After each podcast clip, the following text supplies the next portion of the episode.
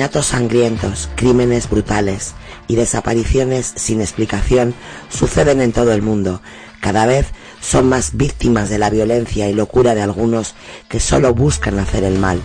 Muchos de estos casos no reúnen las evidencias suficientes para culpar a alguien específico.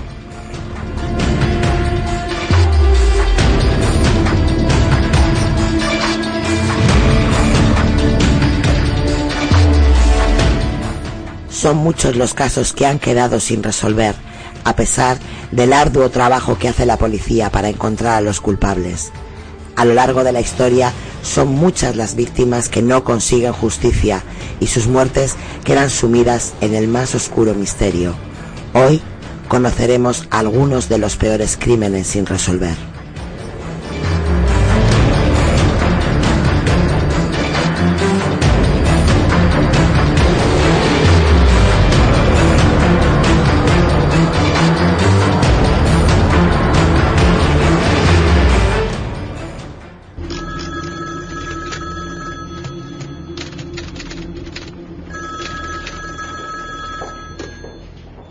Cuartel de la Guardia Civil de Paradas, dígame. Buenas tardes.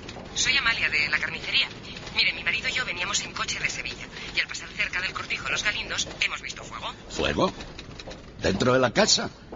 Rupérez, llame allí ahora mismo. Mire, era más bien como, como humo de la zona trasera. Pasamos muy lento por la carretera y vimos que la verja estaba abierta. Ay, señor, habrá pasado algo.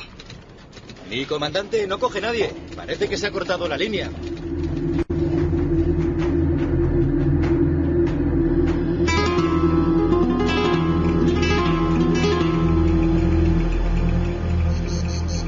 Es la hora de la siesta en el campo sevillano y no hay un alma por los caminos. Tan solo algún perro sin dueño buscando el refugio de las sombras. En mitad de la llanura se dibuja un caserón solitario de paredes blancas.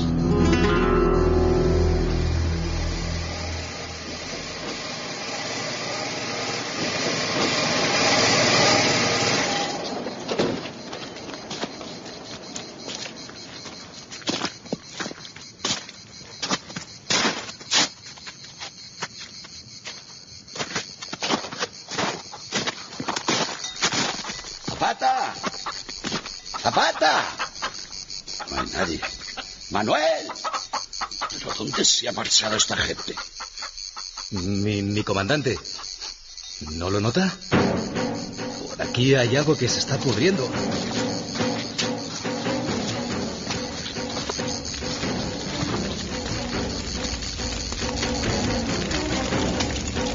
Ahí se están quemando los fardos de paja. Pero, Dios santo. ¡Madre mía! Oh, Dios mío. Es, es insoportable. José González, tractorista de 27 años y su esposa embarazada Asunción Peralta, se carbonizan. No tienen ya ni facciones. Las llamas les han borrado la nariz y las orejas. Son dos formas que dan aún la impresión de moverse al desgajarse las articulaciones. El poder del fuego los ha reducido al tamaño de muñecos. Coja. Co- Coja esa manta, cabo y ayúdeme. Comandante. Son, el José y su mujer. Mire, mire el collar de ella. Dios mío. ¿Pero quién ha hecho esto? ¿Quién?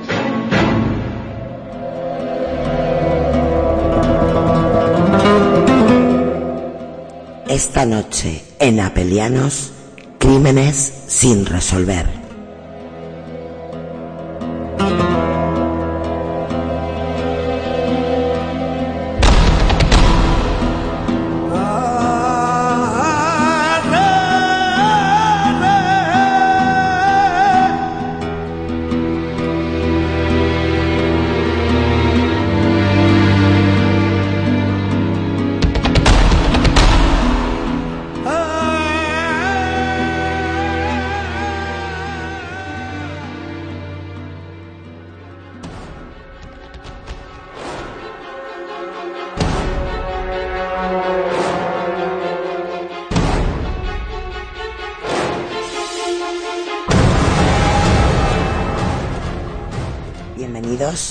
Noche más a estos podcasts especiales de Apelianos. Los sábados mando yo.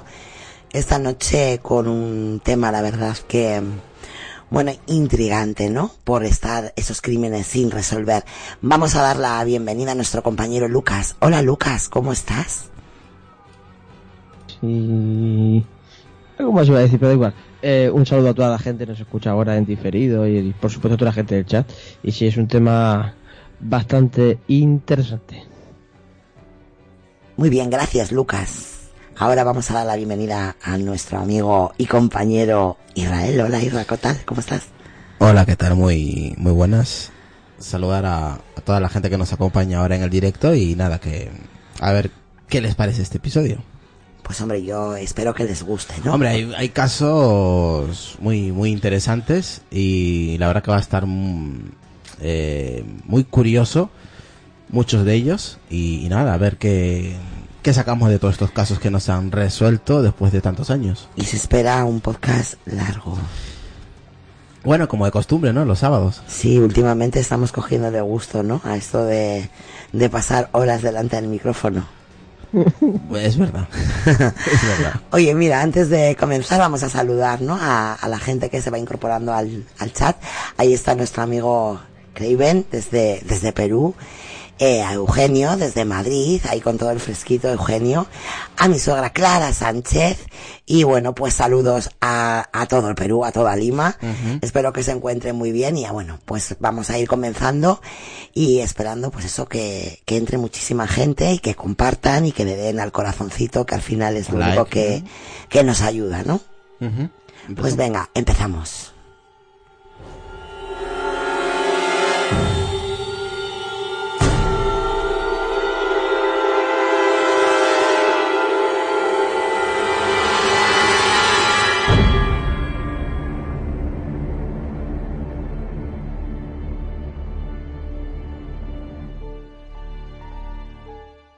Antonio Fenet y una cuadrilla de trabajadores regresaban del olivar cuando vieron la humareda. Al llegar a la finca, una enorme pila de pacas de paja era pasto de las llamas en el almiar.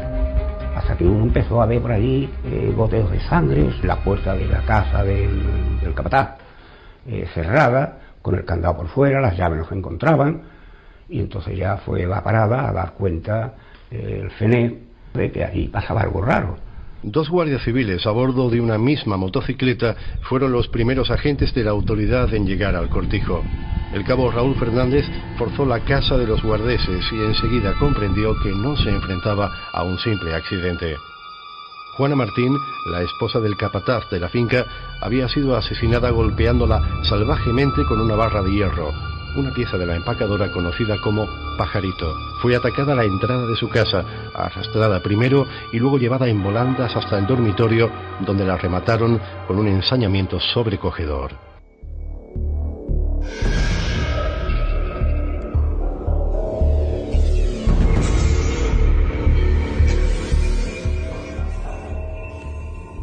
Por los tiempos en los que sucedió el crimen, el cortijo Los Galindos era una propiedad rentable y bien cuidada.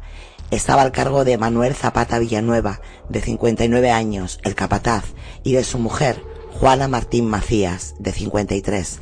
Igualmente contaba con tres tractoristas y jornaleros fijos. La propiedad estaba situada a tres kilómetros de la localidad sevillana de Paradas, entre las poblaciones de Marchena y Carmona, por la carretera llamada El Palomar. Paradas es un típico poblado andaluz de calles limpias, muy embellecidas por sus moradores, que muy poco antes había logrado el primer premio en un concurso convocado para galardonar a los pueblos mejor cuidados. La localidad de Parada está situada a 500 kilómetros de Madrid y a 53 de Sevilla. El último censo que precedió al Rosario de Muertes, que acabaría con cinco de sus vecinos, fue de 10.106 habitantes.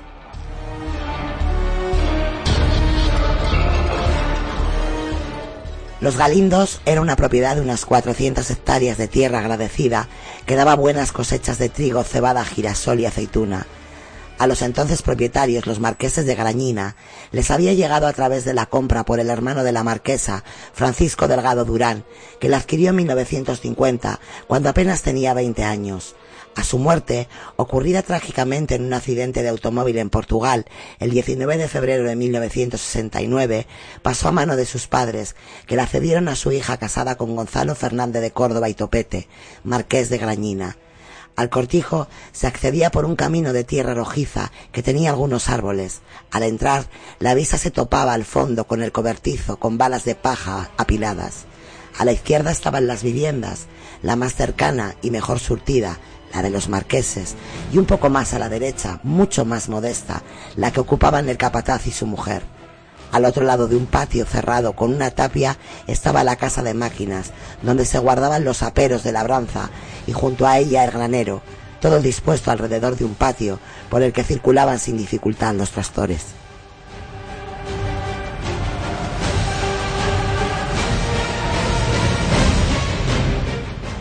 La mañana del 22 de julio de 1975, el tractorista José González, de 27 años, trasladó la orden de Zapata al recadero del cortijo, Antonio Fener, para que marchara al campo con los otros labradores a acuchillar a los pies de los pinos, lo que no era muy habitual. Quedaron en el cortijo solos Zapata, Juana y José hasta pasado el mediodía, cuando José fue requerido probablemente a instancias del asesino para ir al pueblo a recoger a su mujer, Asunción Peralta, de 34 años, que había trabajado como temporera en los Galindos antes de casarse. Seguramente aquel encargo tenía como objetivo aclarar algún sucedido en la finca o debatir un secreto del que Asunción participaba. Mientras José González se dirigía a su casa en su coche, un SEAT 600 color crema, en Los Galindos se desató la tragedia.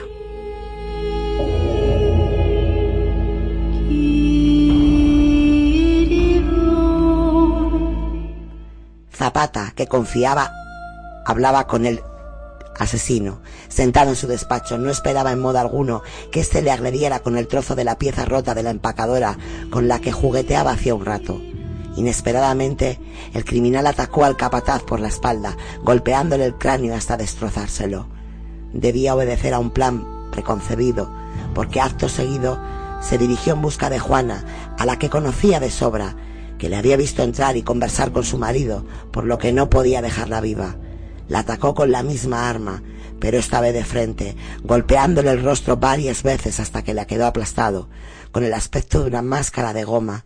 El asesino no actuaba solo, y así quedó patente al observar el rastro de sangre que dejó en el suelo.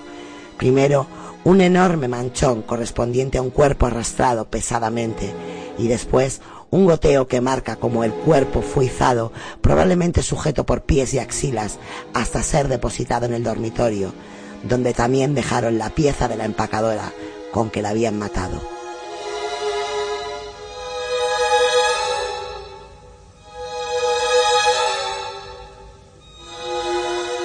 Al salir, los asesinos cerraron la puerta con un candado.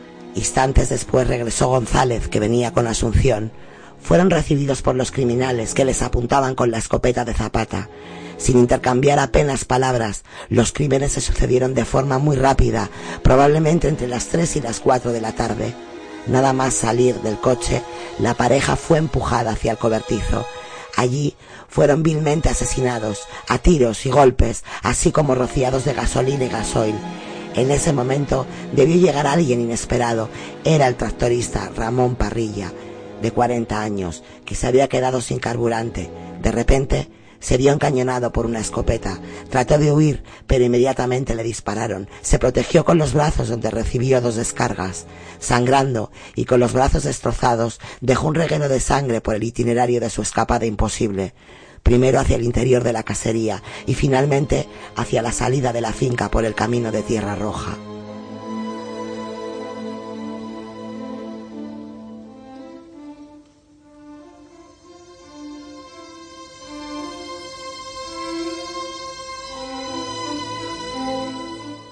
pero no pudo ir muy lejos. En una zanja, junto a un árbol, se derrumbó herido de un disparo que le entró por la espalda. Allí caído, fue rematado sin piedad. Debían de ser las cuatro de la tarde pasadas. Los asesinos cubrieron el cadáver de parrilla con paja, siguiendo un extraño ritual que les llevó a ocultar el cuerpo de Zapata, a encerrar el de Juana con un candado y finalmente a quemar los del matrimonio González.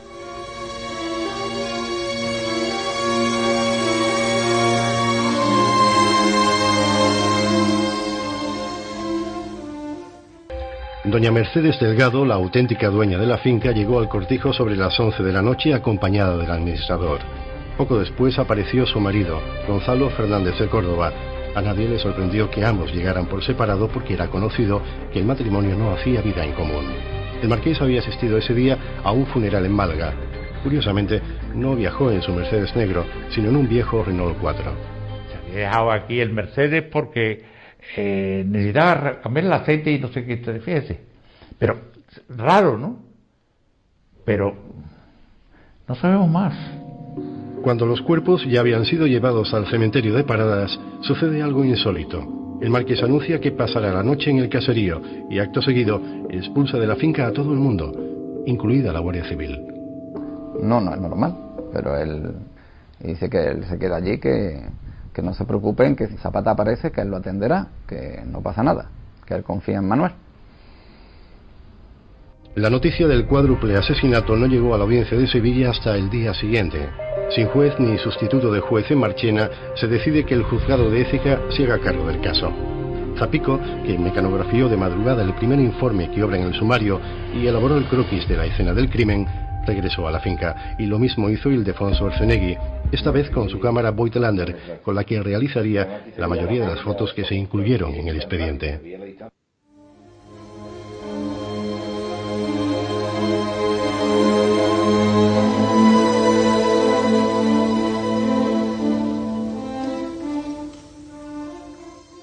A las cuatro y media, una espesa columna de humo se levantaba del caserío de los Galindos, alarmando al recadero Fenet y a los otros trabajadores, que corrieron hacia la casa porque pensaron que estaba ardiendo. Al llegar, descubrieron la paja del cobertizo que se quemaba con extraña violencia. Se acercaron y notaron que debía estar empapada en combustible porque ardía de una forma especial. Además de las pacas, se desprendía un denso y sospechoso olor. Buscaron al capataz sin encontrarlo, pero enseguida vieron la sangre, casi a la vez que descubrían los cadáveres consumidos del matrimonio González. Ni siquiera podían imaginar que eran ellos. Inmediatamente fueron al pueblo a dar aviso a la Guardia Civil. El comandante del puesto, un cabo acompañado de un número, se desplazó al cordel puesto, un cabo donde pudo comprobar el extraño caso que se les presentaba. Tras recorrer las dependencias de la vivienda del capataz, siguiendo los rastros de sangre, llegaron ante la puerta cerrada con el candado. Sin saber que podían encontrarse al otro lado, descerrajaron al candado de un tiro. Una vez abierta la puerta, se encontraron con la macabra escena de Juana, tendida en la cama, con el rostro aplastado. Había mucha sangre y ya los vecinos del pueblo, que se habían acercado en gran cantidad al saber que algo raro sucedía en los galindos. Habían descubierto que el reguero que iba hacia afuera terminaba junto al camino de acceso, exactamente en un lugar oculto por un montón de paja. Fue suficiente trastear un poco allí para que quedara al descubierto el cadáver del tractorista, tractorista Parrilla, el único que resultó reconocible.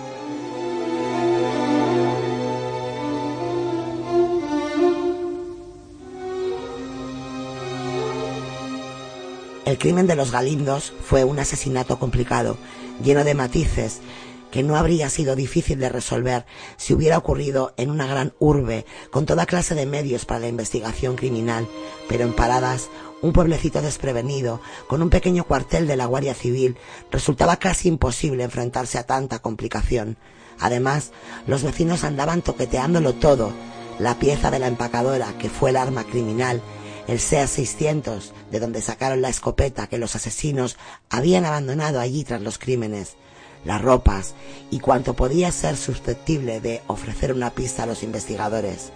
Quedaron convulcadas todas las reglas que es preciso seguir para salvar huellas y además se sacaron conclusiones precipitadas.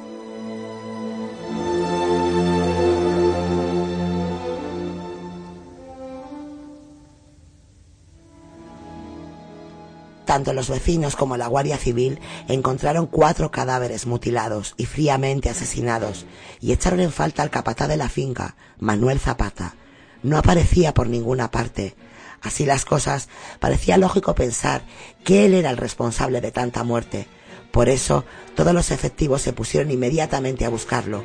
Mientras había dado aviso de lo que había ocurrido a los marqueses, presentándose enseguida el marqués Gonzalo de Córdoba y el administrador de la finca, Antonio, su mano derecha. Pero en aquel momento lo único que importaba era encontrar a Manuel Zapata, a quien se le creía perdido en el campo, loco y armado. Aunque lo buscaron incansablemente, no lo encontraron peinaron la finca, revisaron las construcciones del caserío y patrullaron los alrededores sin resultado. Sorprendentemente, al llegar la oscuridad, el marqués y su administrador pasaron la noche solos en los galindos. Durante el día 23 se siguió buscando sin resultado. No fue hasta la mañana del 25 cuando el cuerpo de Manuel Zapata fue finalmente hallado, aparentemente en el mismo lugar donde lo habían arrojado los asesinos detrás de la casa de máquinas, muy cerca de la pared, en el hueco de un árbol cubierto de paja, en un lugar imposible para estar oculto tanto tiempo. Precisamente allí había orinado entre tanta búsqueda un policía municipal de paradas, sin percatarse de que estaba el cadáver de Zapata, aunque a lo peor fue puesto allí con posterioridad. Podemos considerar casual la última muerte, la de Parrilla, pero los dos matrimonios estaban relacionados. Esos cuatro sabían algo comprometedor que se llevaron a la tumba.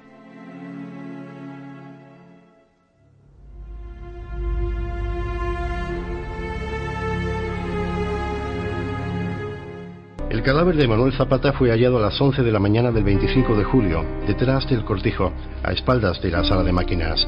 El cuerpo se encontraba tendido bajo un árbol y cubierto de paja. Le golpearon brutalmente la cabeza con la misma pieza de la empacadora que se utilizó para asesinar a Juana y ya agonizante fue rematado clavándole una horca en el tórax. Por la postura y por las circunstancias de su muerte, mm, el homicida era conocido. La autopsia determinó que el cuerpo de Zapata permaneció desde el principio en el lugar donde fue hallado, aunque resultaba extraño que nadie lo hubiera descubierto antes. El día anterior el cabo comandante de puesto de la Guardia Civil había orinado allí y no vio a Zapata. En unos metros no vio a Zapata, fue puesto.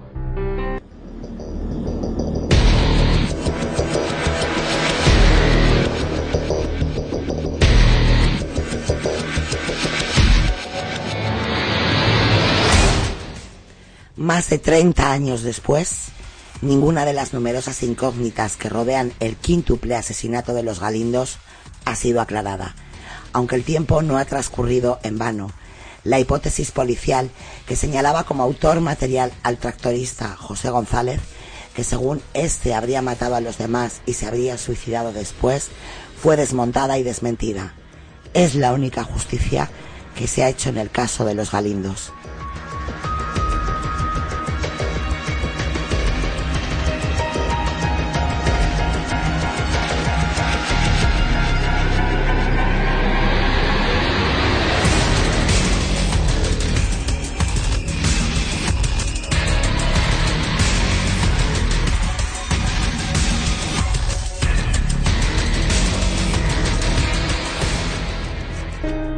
Cinco víctimas que pudieron ser seis. Fabián González contará hoy algo que en los últimos 40 años solo conocían sus más allegados. Era prácticamente mediodía. Estaba en casa y llegó el tractorista de los. Ahí llegó y dice, mira que el tractor tengo ahí la fuente, que me intenta oír y no hay forma de que arranque. Bueno, le digo, pues voy a coger el mío y le pego un tironazo y lo intentamos arrancar. Le pegué otro tirón, tampoco arrancaba. Le dije, pues mira, te voy a acercar al cortillo, hombre, como está, está cerquita, y, y dimos otro intento a unos 200 metros de aquí, arrancó, y yo me volví y él siguió. Fabián es consciente de que si el tractor no hubiera arrancado, habría corrido la misma suerte que Ramón Parrilla. Cuando ya empezó los comentarios de que había muerto, por supuesto que me, que me considero el sexto.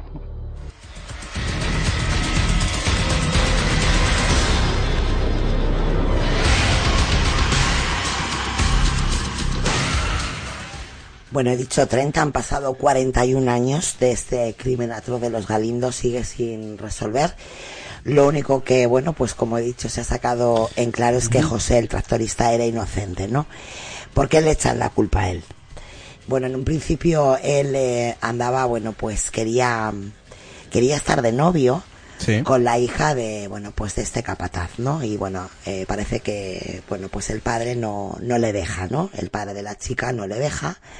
Y bueno, finalmente la chica se casa con otro y se va del pueblo. Al cabo de un tiempo esta chica, eh, bueno, pues, pues llega embarazada. A todo esto el chico, el tractorista, se había casado también, ¿no? Sí. Ella llega embarazada y bueno, pues están en una fiesta del pueblo y bueno, pues hay ahí una persona que le dice al tractorista, bueno, José, a ver cuándo dejas tú embarazada la tuya y cumples, ¿no? Y eso, pues bueno, parece que a José no le hizo mucha gracia, ¿no? Como que se sintió un poco, bueno, como que se estaban riendo un poco de él, ¿no?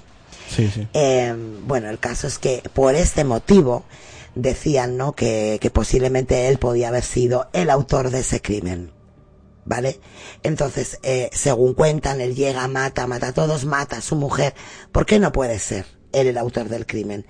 Evidentemente, él mata a su mujer, la estaba embarazada su mujer, y la quema en el pajar. Sí, ¿no? mira, yo ahí tengo un audio con- que dicen que puede ser el móvil del asesinato. Ajá. Porque no solamente puede ser lo que tú has comentado, sino también hablan de... Porque ellos tenían eh, huerta, Sí. una huerta enorme, bueno, es que se, ¿cómo se le llama? Sí, eran tierras, ¿no? Era- sí, eran unas tierras de trigo.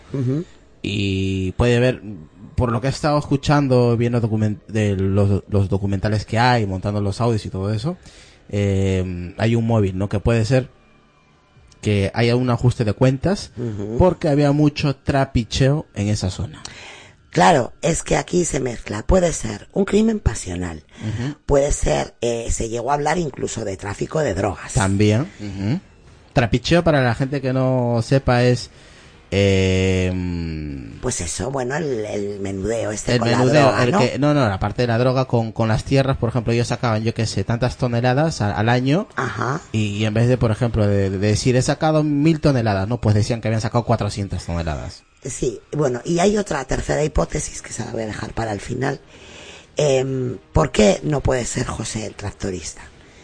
Digo, mata a todos, mata a su mujer y la quema. Y supuestamente él se autoquema, ¿vale? Cuando una persona se quema, ¿qué es lo primero que hace? Cuando tú te estás quemando, lo primero que haces es salir corriendo. Obviamente, ¿no? Te estás quemando Bueno, vivo. Claro, es lógico, ¿no? Por mucha sangre fría que tú tengas, el dolor es, es, es, es igual para- horrible. es igual para todos, claro. Entonces tú sales corriendo. El cuerpo se que el cuerpo se ha encontrado al lado de su mujer. Estaban juntos, lo que quiere decir que él Que no se ha no- podido quemar.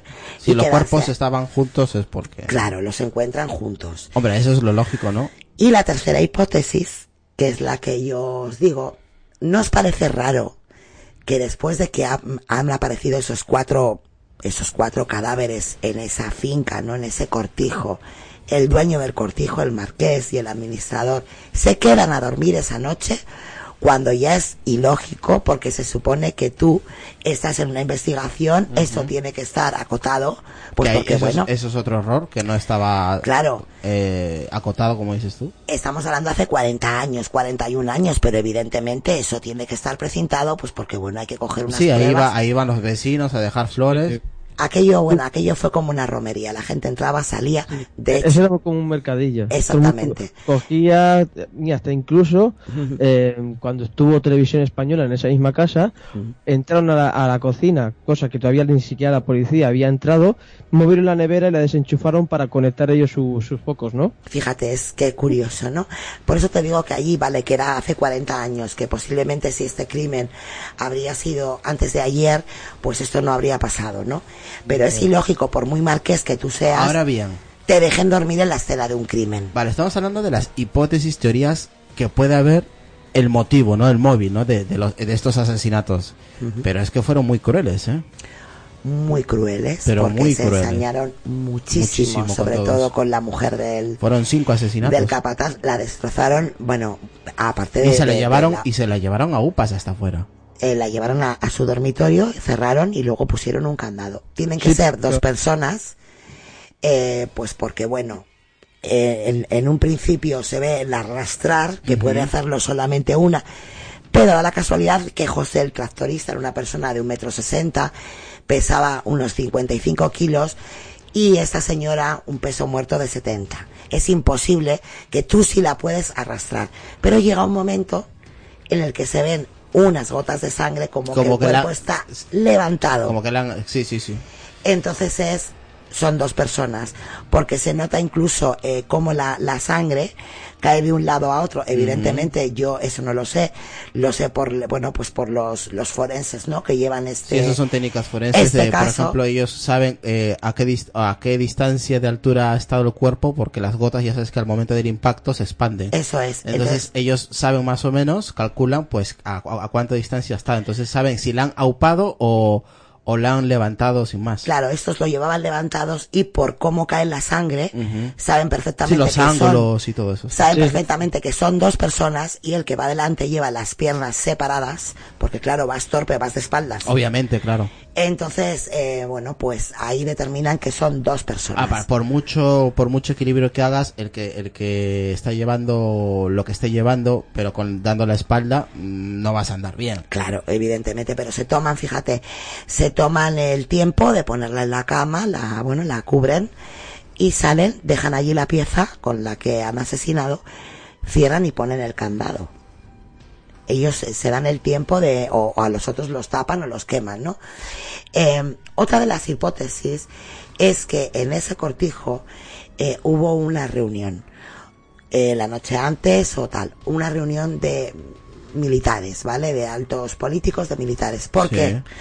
Porque justamente en ese momento ¿Quién, ¿Quién era el dueño de esa casa? era un marqués. Un marqués, ¿no? El marqués. Claro, por eso te digo, ¿por qué duerme el marqués allí como el administrador? Vale, justamente esa noche antes, dicen esa noche antes o el día antes, ¿no?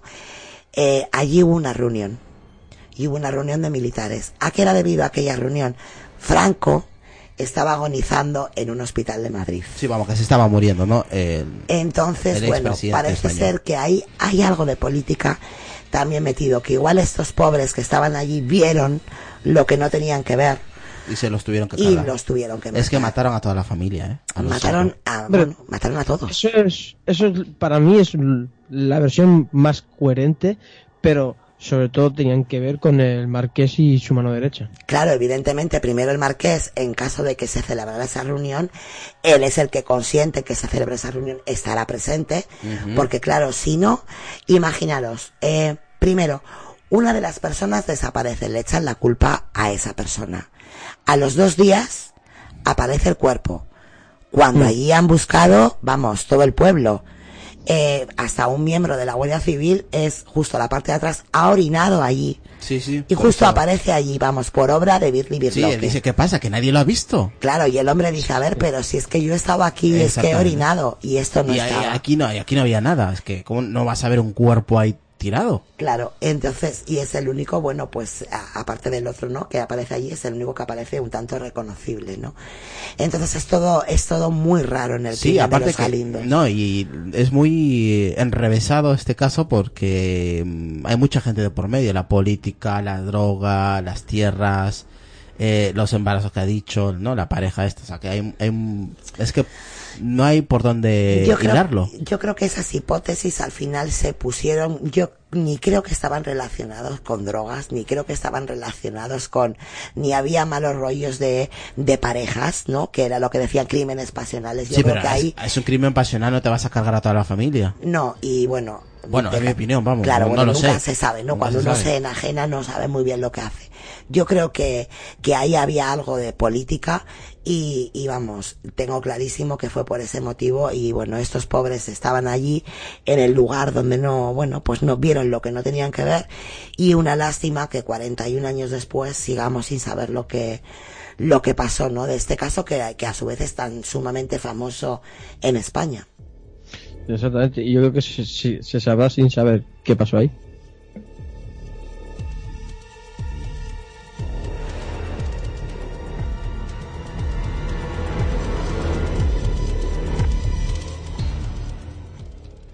Pero, ¿y el móvil? ¿Qué pudo provocar una matanza semejante?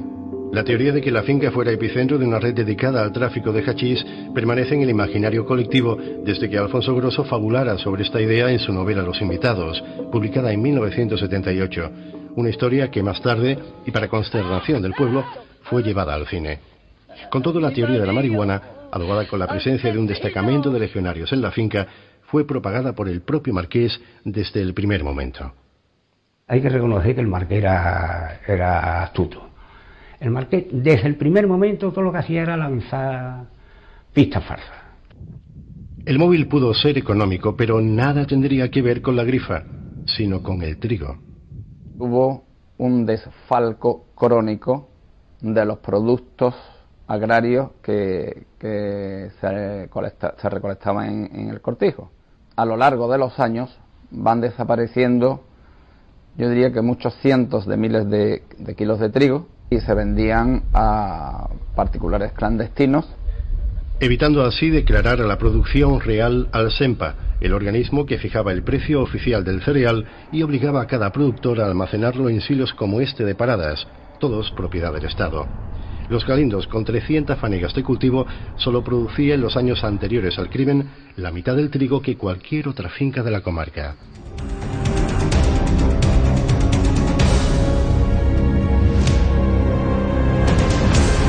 ¿Qué te ha parecido ese posible móvil de, del asesinato, Lucas? Mm, a podría ser, ¿no? Pero yo, yo estoy igual que Sonia. Yo creo que allí el Marqués, porque por todo lo que he estado escuchando, es el que desde el primer momento eh, empieza a lanzar eh, pistas falsas o, o como él comentaba de que tenía que, una reunión, que lo que comentaba Sonia, y en vez de con el Mercedes fue con un, con un SEAT bastante viejo. Eh, y, luego no, no fue a ningún sitio, echó a toda la gente de la casa y, de, y de la zona y todo lo demás y se quedó por allí él solo, ¿no? Mm, esto podría ser uno de los motivos también, no lo, no lo, no lo dudo, ¿no? Pero eso mismo, podría ser tran- tranquilamente uno de los de los motivos por que asesinasen a, a toda esa gente, ¿no? Lo que sí que creo es que a la al matrimonio que los mataron quemados en el cortijo, eh, sí que creo que fue una pequeña equivocación, en el sentido de que no tendrían que haber estado allí. Sí, vamos, y- que se lo, se lo encontraron por sorpresa. eh, exactamente, y claro, si está allí el asesino, pues no tuvo más remedio que, que matarlos directamente, ¿no?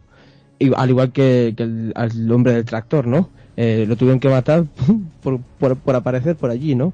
Yo creo que a- por quien realmente iban era o sea, por la mujer y el, y el capataz de, de, de esa pequeña finca. Sí, pero tú, en, en re- en resumen, ¿por qué crees que haya sido el motivo para ti, eh, después de haber escuchado y leído esta, este, este asesinato? O este, sí, es un asesinato Sí. muy, muy alto, ¿no? De cinco personas. A ver. El motivo, el- ¿eh? Para ti, el móvil que puede, que haya llegado a, porque estamos hablando que se- seguramente ha sido más de una persona, vamos. Sí, a ver, se cuenta de que han sido dos personas, ¿no? Eso es lo que se cuenta, porque he estado escuchando también que al tiempo, en 20 a los 20 años o así, a uno de los policías encargados del caso les llegó una carta de, de un- una persona anónima asegurando de que ella, esa persona y otra persona más fueron los que se encargaron de matar eh, a, a esta, a esta gente, ¿no? Tanto al, al, al, matrimonio mayor como al matrimonio joven y al, y al, y al del tractor. Claro, es que en el audio que he puesto habla sobre que han, des- han, ha- han hecho un desfalco a, a, a una, a una empresa privada de, del gobierno, ¿no? A ver, eso podría ser un- uno de los motivos, pero yo en aquellos tiempos estoy por seguro que no era la primera que lo hacía. Hombre, estamos hablando de millones y millones de pesetas en esa época, ¿eh?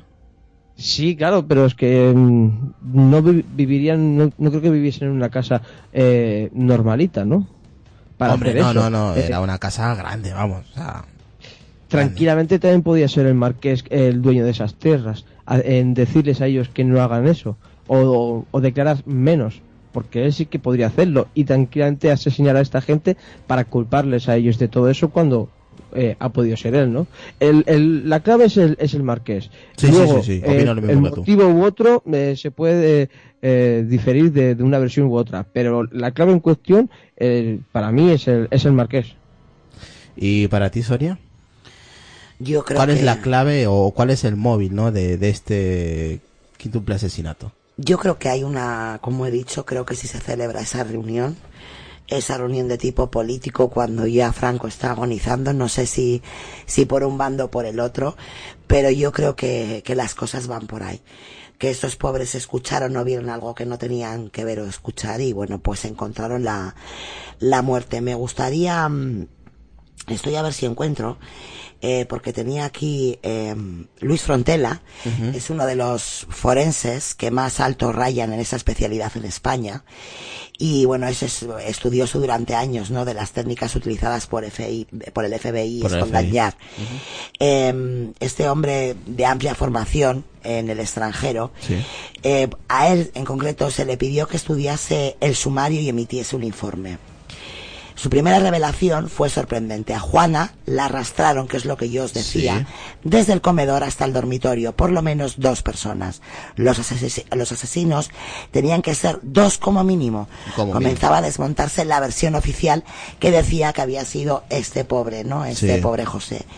Se basó en que la mancha de las gotas de sangre en el suelo demostraban que el cadáver había sido levantado en algún tramo solamente medio metro del suelo, lo que equivalía con toda seguridad a que una persona la había sujetado por las manos y, otra, por, los pies, por los pies. ya que una sola persona, como os he dicho, Era de- la constitución Mm. de la persona a la que le estaban culpando, no podía realizar una operación similar con el peso muerto de, de Juana, ¿no? Además, las huellas de sangre demostraban que al menos una persona caminaba torpemente con las piernas separadas. Una persona que estaba de espaldas. Exactamente, ya que las manchas del suelo se iban hacia la derecha o hacia la izquierda, según Sí, claro, to- uno u otro pie. Torpemente. Hubo aún otra razón para que el juez tomase una, una decisión, la decisión que tomó tan difícil, ¿no? Em, el hecho de que Frontela, este renombrado, bueno, médico forense, señalase no solo que había posibilidades científicas de conocer la causa de la muerte de González, sino que estaba en condiciones de averiguar el grupo sanguíneo de los dos cadáveres carbonizados, desconocidos hasta entonces para la investigación. Aun cuando no exista líquido sanguíneo, resto de tejidos pegados a los huesos puede permitir establecer con una seguridad absoluta el grupo sanguíneo. Precisó en señalar lo siguiente, aunque tenga que desvelar algo que hasta la fecha se, manten- se mantenía en secreto. Junto a los restos de sangre de Juan Martín, que era del grupo O, aparecieron en una de las camas manchas del grupo ARH positivo. Sí. Tanto Manuel Zapata como Ramón Parrilla tenían el grupo B. La forma en que esas gotas de sangre estaban esparcidas por la colcha indican con seguridad que una persona fue golpeada fuertemente en esa habitación. Y no eran ellos. Asunción Pero, entonces, ¿cuántas personas? Asunción podría tener también el grupo O, ya que sé, por orden del juez, que se les practicaron pruebas sanguíneas a sus padres y estos tenían el grupo A y el grupo. Este último la madre, y al parecer suele tener mayor incidencia la madre, eh, la sangre materna, Sí, cuando los grupos materna. son distintos, ¿no? Sí, tiene más. mm, Eh, es, es la, bueno, es el, el que, la- el que tiene más fuerza, ¿no? El doctor Frontela eh, señala, no obstante, que lo anterior no tiene rigor científico suficiente y que era incorrecto. Podría existir, pues, la posibilidad de que González tuviera el grupo A positivo. En cualquier caso, la investigación sigue por ahí. Frontela puede establecer igualmente la distancia desde la que se disparó contra Ramón Parrilla la primera vez por las huellas que dejó el plomo en su cuerpo y con una cierta aproximación del peso y la envergadura de la persona que hirió mortalmente a Zapata y a su esposa. Y si fue la misma persona. También si hubo defensa por parte de aquellos junto con varios datos de criminalística que pueden servir a la justicia.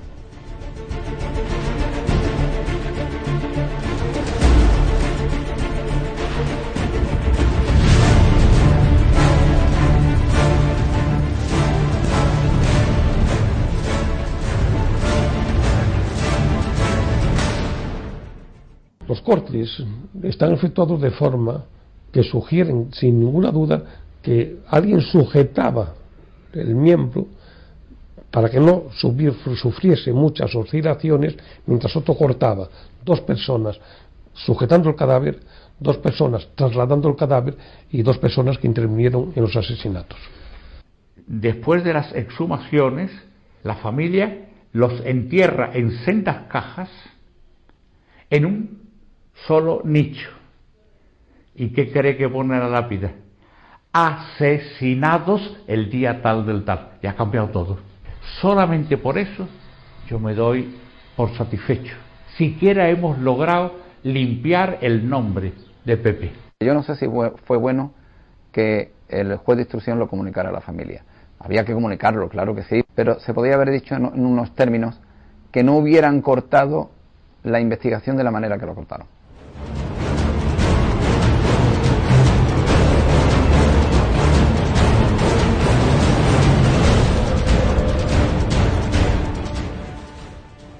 Bueno, la verdad es que siguen muchísimas incógnitas sin, sin despejar. No, y de... el audio dice, ¿no? Que el- la familia fue la que intervino para que se cortara el caso, yo creo que igual por represalias, yo qué sé. Y, es una pena, ¿no? Porque bueno, ese, ese crimen de los Galindos ya ha prescrito. Sí, ya han pasado muchos años. Prescribió en el año 1995. Ujú. Y bueno, pues, pues quedará ahí, ¿no? Sí, porque mm, es que no se sabe nada, no se sabe quién ha sido los asesinos. Es más, también, como a veces escucho en el audio, parece ser que hablan hasta de cuatro. O sea, dos que mm, levantaban los cuerpos y otros dos que asesinaron. Es que se habla de ya de mucha gente, ¿eh? Sí, al final, pues no sé, ¿no? Eh, bueno, ahí el, el, bueno, pues al final el, el forense Frontera, ¿no? Determina que estos dos quemados son el matrimonio, Sí, ese, ¿no? ese tipo de, de forenses son los que reconstruyen, ¿no? El, Mm. el, el asesinato, ¿no? Sí, la verdad es que, bueno, Luis Frontera está en todos los casos, ¿no? De, eh, bueno, pues así en plan famoso, ¿no? Que hay en España siempre recurren a él, es de lo mejorcito. Hombre, es que es- este caso es uno de los más representativos de España, ¿no? A nivel de asesinatos mm, múltiples, ¿no? Que son muchos, así, cinco personas muertas, ¿no, Lucas? Exactamente. Y luego es eso, ¿no? Lo que tú decías, ¿no? Eh, cómo se ensañan al final, porque sí que es verdad que, bueno, a uno de ellos, el que, el que, bueno, encuentran en la zanja, ¿no? Que es el que, el único que está reconocible, bueno, ese le matan de, bueno, de disparos, ¿no? Es el único que se le reconoce, pero a los demás, eh, que estaban reventados. a Juana la destrozan la, la cabeza, los otros dos, bueno, pues están quemados. Eh, al final es ensañamiento, ¿no? Con, con ellos. No solamente es que te mato porque has visto o has escuchado. Es el, el daño que ¿Cuál quieres es? hacer. Pero mm, ya para ir acabando con, con este caso, ¿no? De. ¿Cómo... ¿Qué, ¿qué pensarías tú? ¿Que, que fue por fue venganza? Eh, ¿Los matamos porque saben demasiado? ¿O, o por drogas? Yo creo que es cuestión de política, lo tengo muy claro. Tú de política. Yo sí, pues porque, a ver, la época en la que estábamos, tú date cuenta que era el dictador se estaba muriendo y quién me dice a mí, por ejemplo, que este marqués no estaba en contra del régimen, por ejemplo, ¿vale? Y estaban allí, bueno, pues, pues intentando, a ver, son suposiciones mías, ¿eh? Intentando, bueno, pues darle un poco de vuelta a la tortilla, ¿no? Que en ese momento era España. Eu- Eugenio nos pregunta que qué pasó con el cortijo después de los asesinatos. La verdad es que creo, yo no, no me hagas mucho caso, Eugenio, pero creo que está deshabitado, ¿eh? Me da la sensación de que no me hagas mucho caso, lo investigaré y te lo diré. Creo que no. A mí lo que, lo que me llama la atención es eso, que, bueno, eh, hombre, entiendo que al final el marqués tendría mucho poderío por encima de, en, en esa época. por claro. encima de, bueno, pues de la Guardia Civil, de la policía, pero hasta qué punto te dejan Hombre, pasar algo- la noche en, eh, además, fíjate, es curioso, porque el administrador, eh, creo que él iba, no me hagáis caso, pero creo que era todos los sábados, cuando él hacía la visita semanal, Sí. bueno, pues para ver cómo Las iba cuentas, las, las cuentas y cómo iba lo que es el trabajo del cortijo. Y aquel día era un martes. Casualidades. Entonces, ¿por qué hacía allí el administrador un martes? Pues bueno, al final casualidades de la vida o no, pero ahí queda.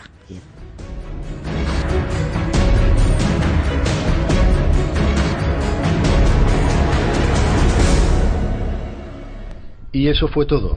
No hubo nunca ni juicio ni imputados, solo lápidas. Eso al fin y al cabo es un palo a la justicia, es un fracaso judicial. un crimen impune, familia rota, personas que no tenían que haber fallecido eh, muertas, el criminal o los criminales libres. Ese es el drama de Parada. Un sumario de 1500 páginas, dos novelas, varios libros y cientos de crónicas. El crimen de los Galindos ha generado ríos de tinta, pero la cuestión esencial, quiénes y por qué, se enfrenta todavía a una página en blanco. El diccionario de la Academia define Galindo como algo torcido y engarabitado, y eso es lo que este caso parece, un garabato que no conduce a ninguna parte. La paradoja es que cuanto más cerca queremos estar, más nos alejamos de la solución definitiva que aclare, de una vez y para siempre, el enigma de un crimen que aún vive agazapado entre el horror y la memoria.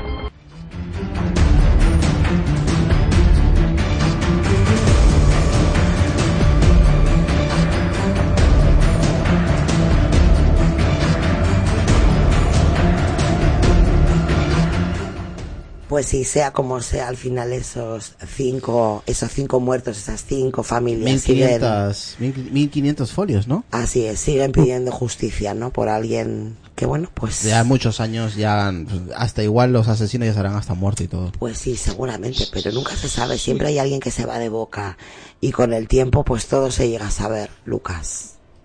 Hombre, las mentiras dicen que tienen patas cortas, ¿no? Pero en este caso ocultar todo eso, el ocultismo es mucho más fuerte.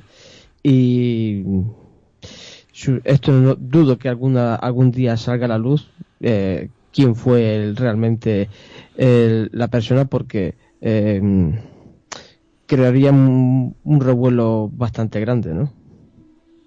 Pues no sé, la verdad que sea como sea es una pena, ¿no? Eh, fueran culpables, eh, simplemente, bueno, pues encontraron la muerte, como he dicho, por estar en el sitio, bueno, pues cuando no, o por escuchar, ¿no? Algo que no debieron escuchar, lo que tengo claro es que fueron cinco personas, más esa mujer embarazada de seis meses, ¿no? Casi seis vidas, que bueno, pues terminaron, ¿no? Aquella noche. Y, y bueno, pues el asesino, los asesinos quedaron impunes. Yo la verdad es que es un caso de los más raros que he escuchado, porque interviene muchísima gente, no me quito la, de la mente tanta gente muerta así en una, en una, eh, eh, en una casa, eh, de esa forma, ese ensañamiento como dijo Sonia hace un rato, mm, la forma de, de, de haberlos matado, yo creo que a mí, eh, personalmente, yo creo que podría ser más una venganza, eh, y que está relacionada con, con el hachís porque tenían ahí un apartado donde se, se hablaba de que vendían droga y, y también por el desfalco que tenían con, con, con el trigo, ¿no? De sus tierras. Es que ah, cuando hay dinero de por medio, hija, Mira, es todo muy raro porque la mujer de, de este, de este, de José, ya os he contado que a él le mandan, ¿no? Ir a buscarla. Ella había estado trabajando, bueno, pues en esas tierras durante, bueno, pues, pues durante el verano, pues como se hace en Andalucía, ¿no? Esas peonadas que, bueno, pues vas y vienes, trabajas una temporada. Pero ella realmente, em, en el cortijo de los Galindos había estado dos veces en su vida. Y es justo en aquella tercera vez cuando él, a él le dicen, vete a por tu mujer y la traes. ¿A razón de qué? Si ella solamente había ido dos veces a ese cortijo. Sí, eso es un poco raro. Eso también me chocó a mí un poco bastante, ¿no? Claro, es que es como que trae aquí porque todos los, todos los que hayáis estado, todos los que podáis saber, porque aunque ella no ha escuchado, igual tú has escuchado y se lo has podido decir, me los voy a quitar del medio porque no me interesa dejar ningún fleco, ningún fleco suelto, ¿no? Entonces, pues bueno, es lo que os digo, es un, un crimen, es un caso que la verdad es, es apasionante, hay muchísimos documentales sobre sí, mucho- este muchas caso crónicas también, como han comentado en el audio. muchísimo. Y, y bueno la verdad es que es interesante que lo que lo busquéis que lo veáis porque da para mucho da para muchísimo y son muchísimas las hipótesis. Y bueno pues cada uno que se quede con la que más le le convenza no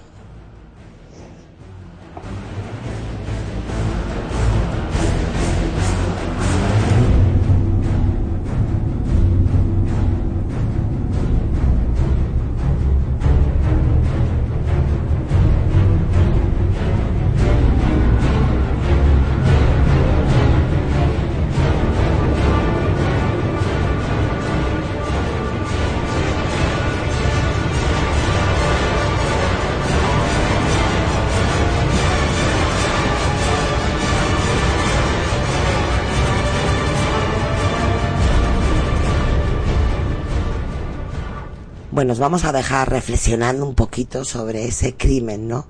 De ese cortijo de los galindos, mientras, bueno, descansamos Oye, la, unos y la- minutitos. y la gente que, que esté ahí en directo escuchándonos, pues que dejen ahí sus comentarios, que, qué les parece, si fue un- una venganza, fue tema de política, fue droga o fue por el dinero, sin más. Claro. O sabían demasiado, ¿no? ellos que vayan reflexionando mientras los nosotros ahí. descansamos y vamos a seguir con un caso que este es más cortito porque tenemos algunos más largos pero en el que está, eh, está implicado un niño no pero bueno de momento vamos a vamos a poner esos minutitos musicales que siempre nos prepara Irra y bueno pues la gente del directo que siga reflexionando y nos deje sus comentarios Sí, y que compartan el podcast y dejen su like.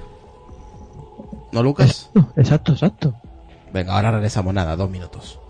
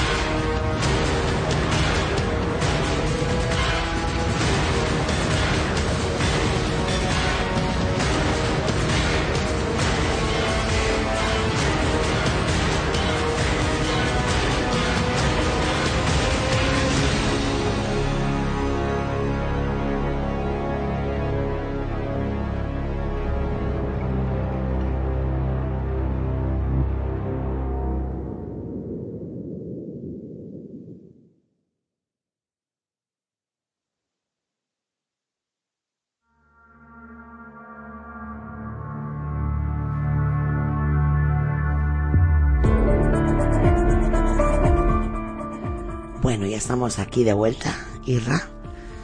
Sí, ya. Ya Vamos al, al- al siguiente caso, ¿no? De un asesinato sin resolver. Así es, y ese asesinato es el del niño de la caja, que creo que además no lo conoces, ¿no? Irra? No, no, no, no, no lo conozco.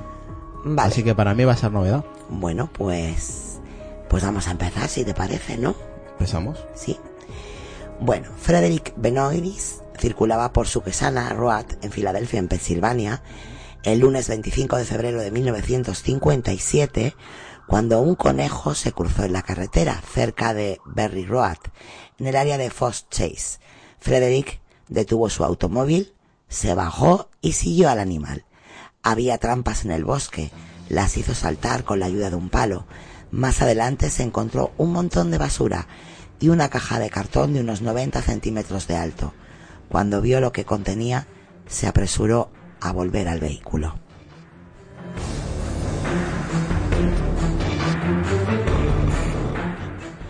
Frank había tenido ciertos problemas con la policía.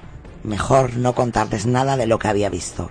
Sin embargo, a la mañana siguiente cambió de opinión cuando escuchó en una emisora de radio que se había perdido una niña de cuatro años en Belmar.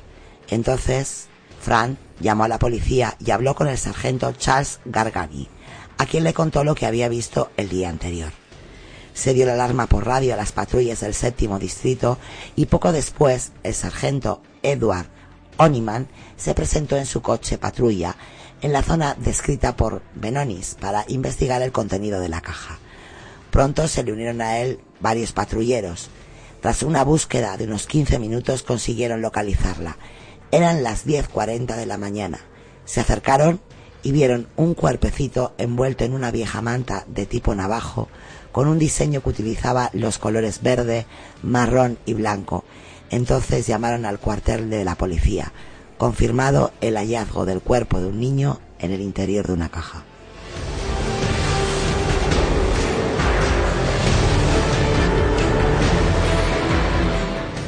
Llegaron más refuerzos, el teniente de detectives William Leboyoy con sus hombres y la patrulla de bomberos número 12 de Codman.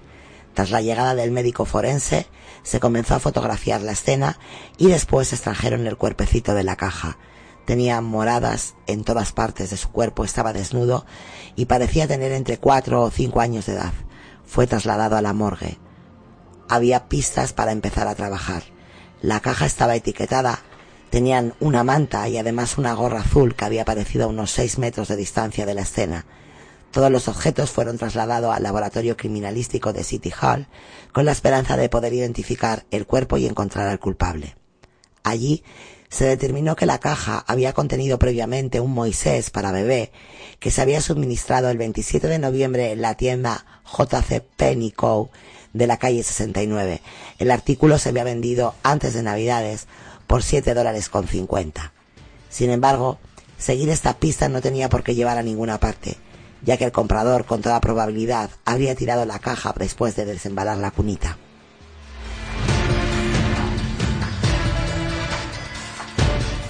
Posteriormente se envió a la zona del hallazgo al detective Joseph Tomaselli al mando de 12 policías uniformados para hacer una búsqueda por los alrededores intentando encontrar las ropas del niño. Al realizar la autopsia se observó que el niñito había sido circuncidado. Luego le habían cubierto los genitales con un trapo. Medía alrededor de un metro y pesaba 13 kilos y medio. Tenía morados por todas partes, sobre todo en la cara y la cabeza. La impresión del doctor era que lo habían matado a golpes. El niño tenía arrugada la piel de la mano derecha y la de la planta de, los, de ambos pies, y tres pequeñas cicatrices, una en el pecho, otra en la ingle y otra más profunda en el tobillo, del tipo que se observa después de buscar una vena para realizar una transfusión. No había fracturas ni signos de agresión sexual pero apareció un extraño residuo de color marrón oscuro en el interior del esófago. La data de la muerte era difícil de establecer, ya que el cadáver había estado expuesto al frío del invierno.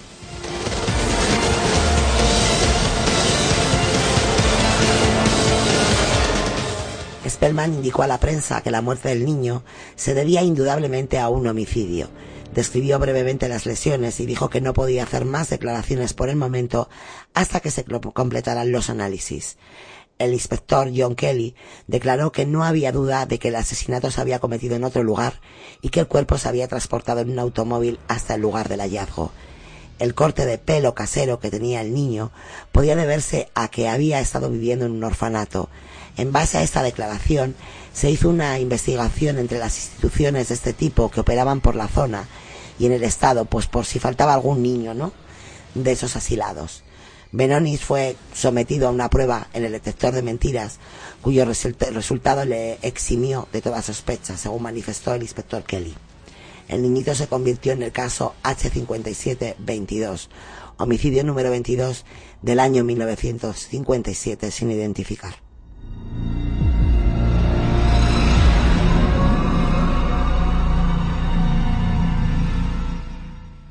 El antropólogo Wilton Cromman determinó que la edad del niño correspondiente a su estatura era de unos tres años y ocho meses, pero de acuerdo con su peso era de solo dos años y dos meses, lo que sugería una malnutrición. La forma del cráneo indicaba un origen racial europeo occidental y tenía el pelo rubio y los ojos azules se tomaron las huellas de sus pies con la esperanza de facilitar su identificación e incluso se realizó un boceto reconstruyendo el aspecto que tendría en vida. No había denuncias por desaparición de menores en la zona, así que se diseñó un cartel solicitando información sobre el caso. En este tipo de casos es habitual que fuentes de la investigación, la prensa o ambos, nos informen de algún disparate que pretende aclarar el crimen pero no es más que una cortina de, humo. Esta vez no iba a ser menos. Intentando explicar el extraño corte de pelo del niño, que tiene más importancia de lo que parece, se anunció que un peluquero llamado Max Slinger había reconocido primero el retrato y luego el rostro del niño correspondían a un niño al que había atendido en su establecimiento, había ido acompañado por su hermano y le habían contado que vivía cerca y que tenía cinco hermanos y una hermana. Nadie preguntó a este peluquero si tenía por costumbre hacer semejantes chapuzas a sus clientes y nadie le acusó de ser un mentiroso, y de obstruir la investigación policial o de complicidad con los asesinos. Y supongo que la prensa no aventuró la posibilidad de que el extraño corte de pelo se podía deber a que los criminales querían tener una visión clara de los vasos superficiales del cráneo del niño, por temor a que se opinara que era una teoría conspiranoica.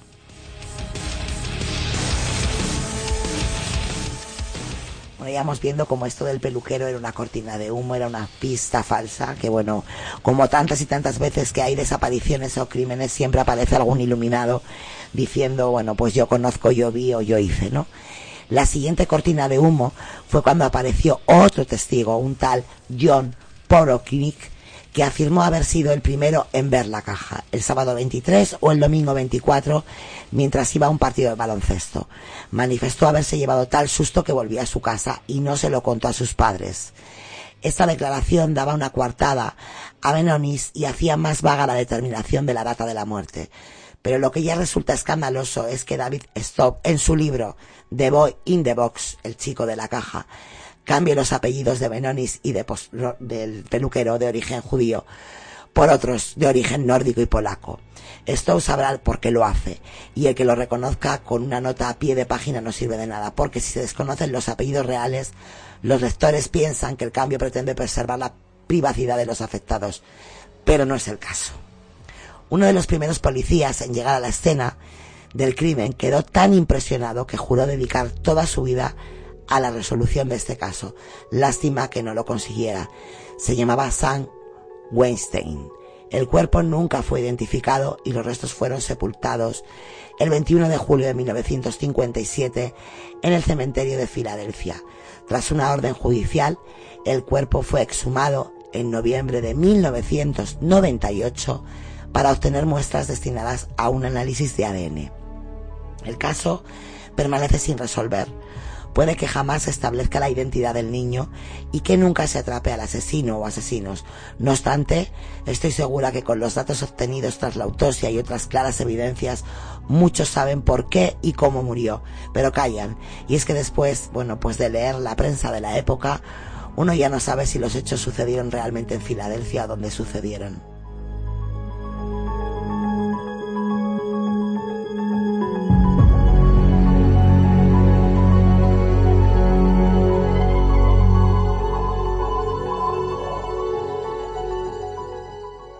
Bueno, la verdad es que en esta, en este caso, eh, uno de los detectives que, que lleva el caso recibe una llamada de una, de una chica, de una señora, eh, bueno, pues que afirma que, mm, bueno, pues que ese niño estaba en la casa de acogida que tenían sus padres. Entonces es verdad que allí se presenta la policía y ven, bueno, pues que las mantas que hay allí son muy parecidas a las que el niño tenía, que al final no es indicativo de nada, bueno, porque ese tipo de mantas se venden en muchos sitios, ¿no? O que había una cuna que, bueno, pues que encajaba perfectamente con, con aquella caja que habían encontrado del mismo modelo. Pero claro, tampoco es ninguna, ninguna prueba, ¿no? Eh, esta mujer, bueno, pues decía que a este niño, bueno, pues eh, le maltrataban, le abusaban sexualmente. La verdad que dieron mucha credibilidad al momento cuando, cuando ella hace esa declaración. Pero bueno, luego investigando un poquito a esta, a esta chica, ¿no? Esta mujer determina que tiene, bueno, pues algunos trastornos mentales. Entonces, bueno, pues queda ahí queda en nada. Pero bueno, por el corte de pelo que llevaba el niño, que además se encuentran esos pelos, ellos encuentran una manta, el niño eh, tiene el pelo cortado como a trasquilones y encuentran pelos, ¿no? Ahí en la manta, pero no son del niño. Curioso, ¿no? No saben de quién son. Y la verdad es que, como digo, muchísimas cortinas de humo en torno a este caso, muchas llamadas. Yo, yo creo que ahí, ahí, ahí está implicado más de una persona, vamos. Hombre, posiblemente pues es lo que por el corte de pelo determinan que puede ser, tú sabes como antes eh, cortaban a los niños en los orfanatos Sí. casi al cero, ¿no? Por Sí. el tema de los piojos, porque bueno, entonces el tipo de, de- de corte determinaba pues que podía ser que vendría de un orfanato. De un orfanato, sí. Pero claro, investigan en todos los orfanatos de la zona y nadie, nadie había, bueno, pues puesto una denuncia por desaparición. Pero fíjate que son dos personas las que encuentran el, eh, el cadáver El primero cadáver, una y se marcha porque tiene antecedentes. Al día siguiente bueno se arrepiente y, y como escucha que ha desaparecido una niña bueno él lo dice.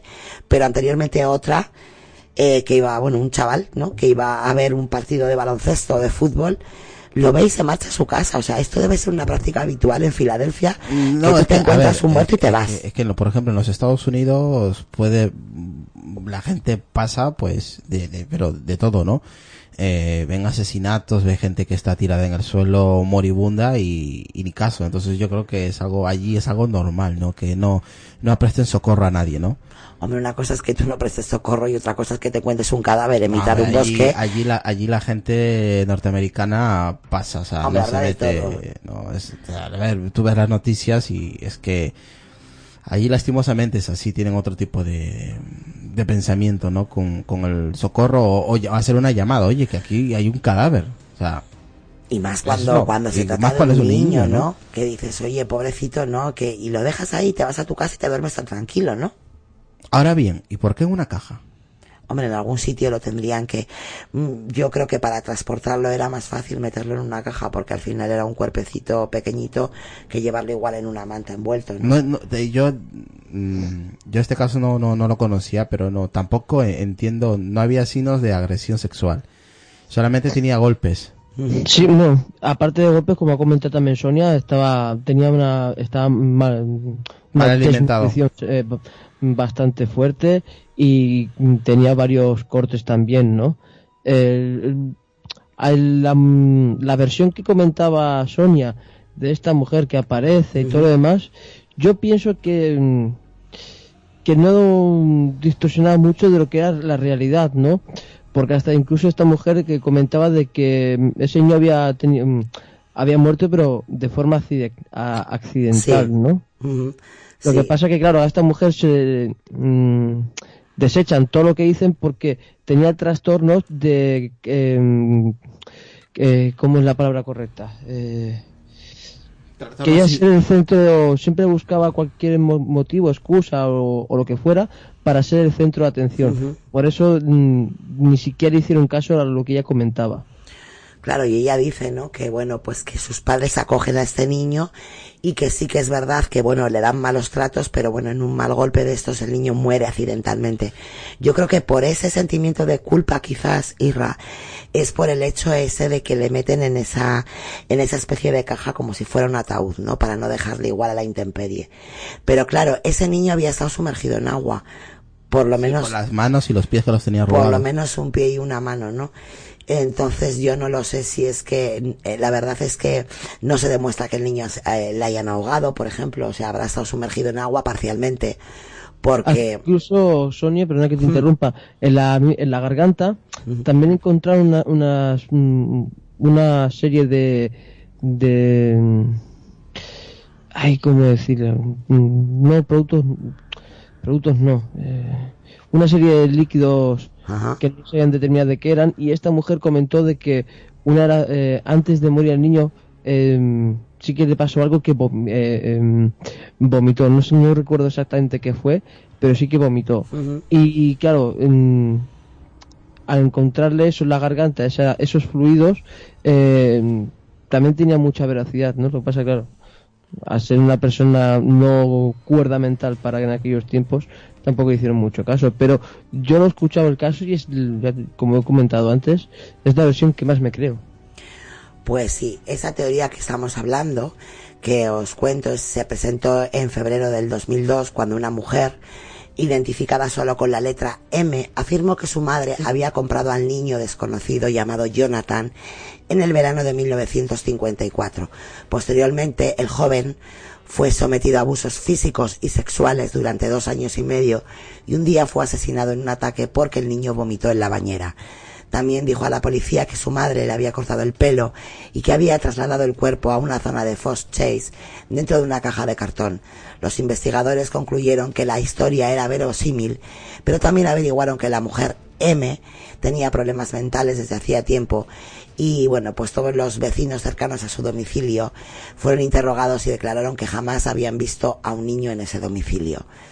Y como digo, pues ese caso sigue oficialmente sin Es- resolverse, ¿no? Es muy raro, ¿eh?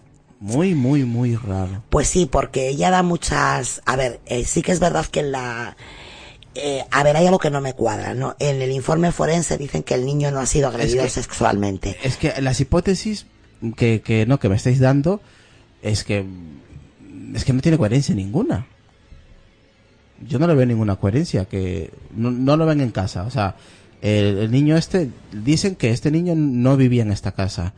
Eh, luego el- también el peluquero, luego la gente que lo vio pero no denunció. No sé, son muchas cosas. Ah, pero que- bueno, el peluquero dice que lo vio con un hermano. Esta gente, a ver, tú sabes que cuando hay, te lo he dicho antes, cuando hay desapariciones, eh, sobre todo cuando, cuando se lanzan estos carteles, bueno, en plan retrato robot, a ver si conocen a alguien a este niño. Tal. Sí, dime, Lucas. Digo que será, no, no, que está diciendo off, de, de, de decir, eh, salen gente hasta por debajo de las piedras. Claro, siempre aparece lo que digo, algún iluminado. No, pues yo le he visto. Este peluquero dice, no, yo le vi con su hermano.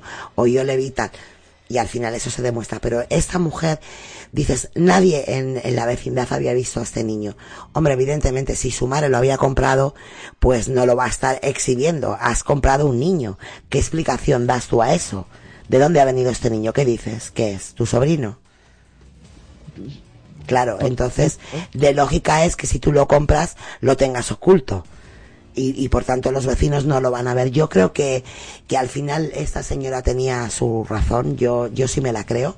A la que se supone que tiene problemas mentales. Sí, yo sí me la creo. Lo que no me cuadra es que diga que bueno, pues que sí que había habido abusos sexuales y en la, en la autopsia, Se dijo que no. claro, en la autopsia no se confirmó determinan. Que, no que no había abuso sexual. No, no Así había. es. Entonces, bueno, no sé. Entonces, de- ¿por qué? Es que vosotros veis algún motivo de que hayan matado al niño a golpes? Sí. ¿Cuál? Hombre, tu, tu cuerpo lleno de moratones, ¿no? Pero ¿cuál cuál puede ser- cuál puede llegar a ser motivo para que le den hostias y le hayan matado? A ver, motivo no hay ningún motivo. Hay gente que está como una cabra, eh, Irra, y aquí no vamos a, a intentar saber eh, lo que piensa un asesino. Hay crímenes que son súper brutales y no tienen explicación ninguna. Pero, en un, pero en un niño ¿cuántos crímenes de niños no se conocen? Buah. Se entre- entregaron una caja, golpeado, el pelo así como has comentado ahí que, que lo han mal cortado, ¿no? Sí, además el niño tenía cortes, tenía varias cicatrices, eh, bueno, tenía tres cicatrices, algunas más antiguas, otras más eh, Recientes. más recientes. A ver, al niño le mataron a golpes, ninguna de esas Yo creo- cicatrices. yo- mira, ya para y yo yo con esto ya cierro mi opinión de este tema. Yo creo que se les fue la mano. Hombre, sí, se les fue la mano desde el primer momento porque el No, no, no, yo creo que mm, también me cuadra un poco más, mm, más lógico en lo que estás comentando tú sobre la, la chica, la señora M. Lo que comentó yo creo que me cuadra más, ¿no? Que mm, le golpearon ahí en la, en, en la bañera. Claro, no, eh, según cuenta ella, bueno, por, pues, al- por algún motivo X que no obviamente que no sabemos porque este caso ni siquiera se está resuelto ni nada ni, ni se han acogido los asesinos ni nada pero un niño eh, con las manos y los pies mojados golpeado eh, con la cabeza media rapada y mal cortada luego eh, dejado en una caja eh, eh, con que vamos con malnutrición yo creo que a ese niño lo compraron para hacerle la vida imposible, ¿sabes, vamos. ¿sabes por qué me cuadra? A ver, Y se les fue la mano. Que No. yo creo que no. al niño le pegan porque él vomita en la bañera, le pegan, no, le dan una le paliza y lo dan un matan. mal golpe y, lo, matan. Yo claro. creo que el niño está dentro de ese agua durante un tiempo porque no saben lo que hacer. Ella no puede saber, la señora M no puede saber porque, a ver, la, eh, lo que es la policía no da mucha información, ¿no? Al público, eh, bueno, sobre este caso, ¿no? Entonces no trasciende lo de esas manos, eh, bueno, arrugadas porque han estado en el agua, ni el pie. Entonces ella no puede saberlo. Entonces a mí sí me coincide, ¿no? Porque ella dice, bueno, a él le dan un mal golpe porque él vomita en la bañera. Entonces yo creo que ahí es donde a él le dan el mal golpe, muere en la bañera, le tienen pues un tiempo ahí en el agua, hasta que determinan qué hacer con, con el cuerpo, ¿no? Y, y bueno, pues al final buscan esa, esa caja y es donde, bueno, pues le dan, le, le entierran supuestamente que lo dejan al aire libre, ¿no? Pero bueno, dentro de una, de una caja que es una forma de protegerle un poco de, de los animales que hay en el bosque, ¿no? O sea, es un sentimiento un poco de culpa. Sí, hombre, y taparlo con la manta, eh, la camiseta siquiera de su talla, la gorra de una persona adulta. Tenía uno, también lo encontraron con unos zapatos que ni por asomo eran de la talla que debería utilizar el niño. Sí, era más grande los zapatitos. Sí. A ver, se encontraron varias cosas, porque luego en uno de los matorrales se encontraron también una especie de jersey de adulto, que cuando lo vieron, bueno, pues había un gato muerto alrededor, eh, o sea, allí en, eh, enrollado, ¿no? Dentro del jersey, la gorra que era de un, de un señor. Era un sitio donde, bueno, pues parece ser que el que el que fuera eh, lo conocía y había había gente o esta misma persona que lo llevó ya había tirado bueno pues varios restos pero no se pudo determinar a quién pertenecían no entonces la verdad es que a día de hoy y después de que de que se han realizado esas pruebas de ADN en el año 98 se sigue sin saber quién era este niño porque no hay denuncia de desaparición de este niño de hecho, bueno, pues en el artículo, ¿no? En el que nos basamos, se ve la fotorobot del niño, ¿no? Cómo lo reconstruyeron, cómo podía ser en vida. Y eso se difundió, estamos, bueno, estamos hablando del año, pues fíjate, del año 57. Y, y bueno, nunca, nunca se supo, ¿no? Quién era este pobre, entre comillas, Jonathan, dice la señora M que se llamaba.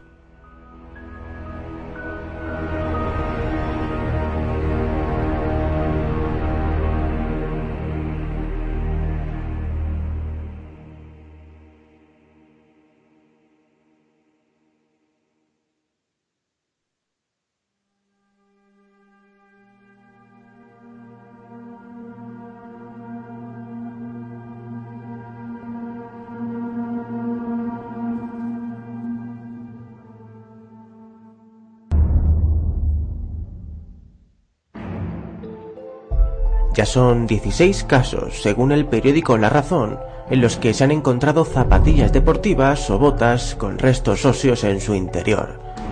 Unos restos que corresponderían a lo que alguna vez fuera el pie de una persona.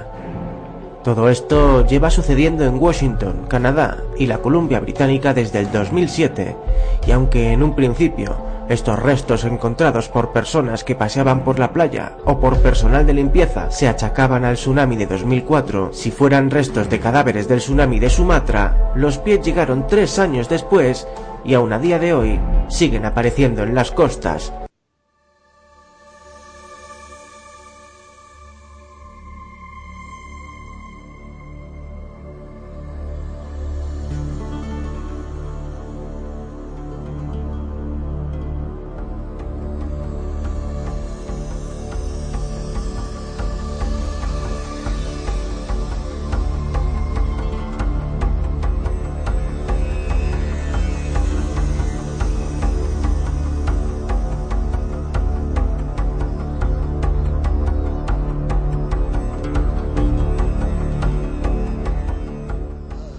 de los pies amputados.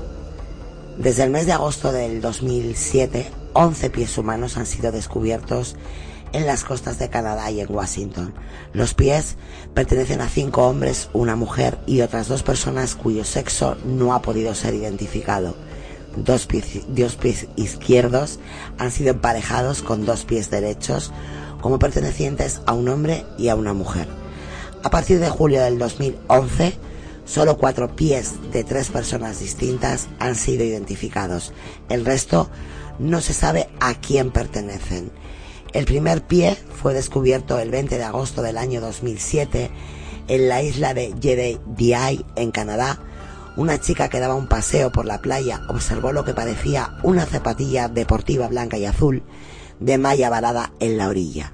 Se acercó y comprobó horrorizada que el calzado deportivo incluía un pie cercenado y en avanzado estado de putrefacción. El pie correspondía a un varón y su talla era la 46. La posterior investigación demostró que la zapatilla correspondía a una serie fabricada en el año 2003 y había sido distribuida principalmente en la India.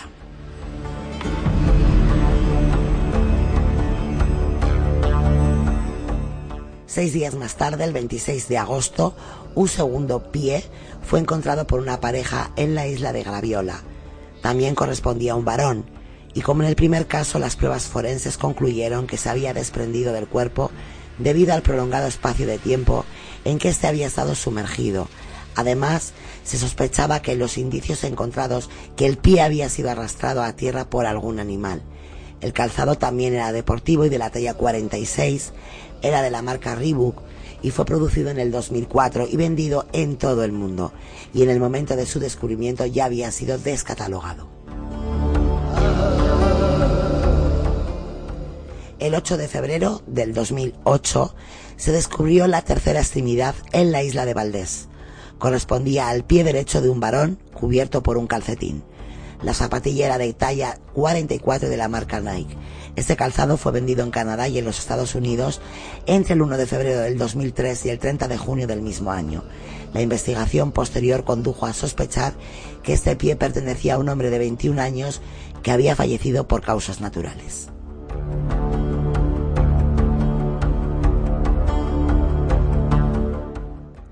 El cuarto pie, correspondiente a una mujer, fue descubierto el 22 de mayo en la isla de Kirkland, una isla en el delta del Fraser, en la Columbia Británica. También llevaba un calcetín y la zapatilla derecha de deporte era de la marca New Balance, fabricada en 1999. Para el 16 de junio de aquel año, dos excursionistas que deambulaban por la zona hallaron el pie izquierdo de un varón flotando en el agua cerca de la isla de West. La policía confirmó más tarde que esta extremidad se correspondía con el pie derecho hallado el 8 de febrero.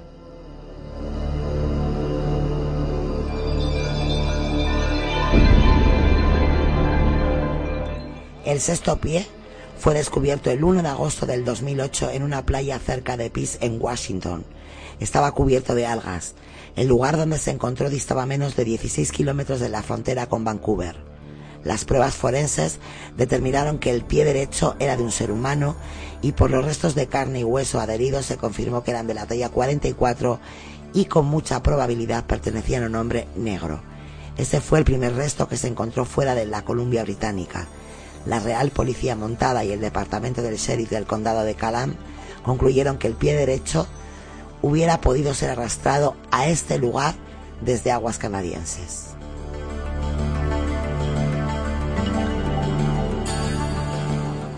Un séptimo pie fue descubierto el 11 de noviembre del 2008 en Richmond. El pie se encontraba dentro de un zapato que se encontró flotando en el río Fraser. El zapato fue descrito como un zapato pequeño deportivo de la marca New Balance, posiblemente un zapato de mujer. Las pruebas forenses de ADN indicaron que había suficientes coincidencias genéticas como para asegurar que esa extremidad se emparejaba con el pie encontrado el 22 de mayo en la isla de Kirkland.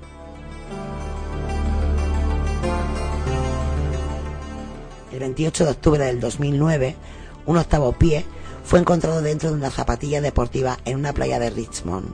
Pertenecía a un varón de la marca Nike y de la talla 42. Se cree que este pie pertenecía a un hombre de Vancouver que desapareció el año 2008 y que su muerte fue debida probablemente a causas naturales. Un noveno pie fue descubierto el 27 de agosto del 2010 en Whidbey Island, en el estado norteamericano de Washington. Se determinó que había estado sumergido en el agua durante aproximadamente dos meses y que por su talla indeterminada pero pequeña pertenecía a un número menor o de mujer. Este pie se encontró desnudo, sin calcetín y sin zapato.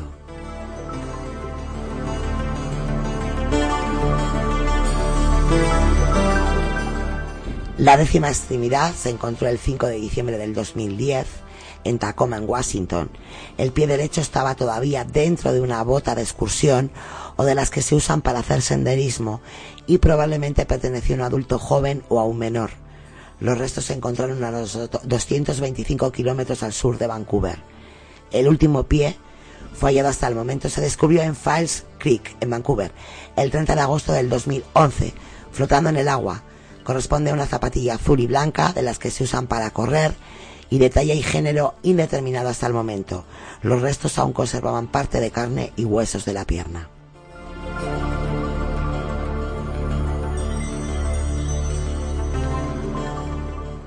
Otro pie fue descubierto en Falls Creek, en Vancouver, Columbia, en la Columbia Británica, el 27 de agosto del 2010. El pie fue hallado en un zapato flotando junto a la Plaza de las Naciones y en este caso todavía estaba unido a los huesos de la pierna. La zapatilla pertenece a un niño o mujer y corresponde al pie derecho.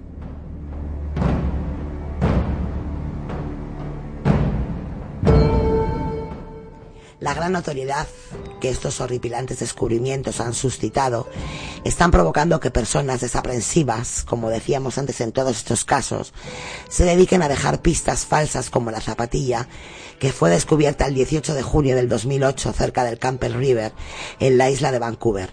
La broma consistió en dejar unos restos de animales dentro de una zapatilla para confundir a los investigadores que rápidamente se percataron que aquello nada tenía que ver con este extraño suceso, ¿no? Algunas teorías son las que vamos a ir viendo ahora sobre este caso. La serie de descubrimientos de lo que se ha llamado el misterio de los pies amputados de Vancouver mantiene perplejos a la policía e investigadores que se preguntan cómo es posible que el resto de los cuerpos u otras partes no hayan aparecido. Una de las teorías que se barajaron en la investigación sostenía la posibilidad de que los pies encontrados pertenezcan a personas que habrían sufrido algún accidente marítimo o accidente aéreo en mitad del océano y que posteriormente los restos habían sido arrojados a la orilla. En apoyo de esa teoría, se descubrió que en el año 2005 ocurrió un accidente de avión cerca de Quadra Island, en el cual murieron cuatro hombres cuyos cuerpos nunca fueron recuperados, deduciéndose que dichos restos pertenecen a estos hombres. Sin embargo, esta teoría no explica por qué también han sido hallados restos que pertenecen a menores o a mujeres. También se barajó la posibilidad de algún tipo de ajuste de cuentas o juego sucio. Los cuerpos habrían sido lastrados y eliminados en el agua y la putrefacción, los peces y el paso del tiempo habrían separado las extremidades y éstas finalmente habrían salido a la superficie.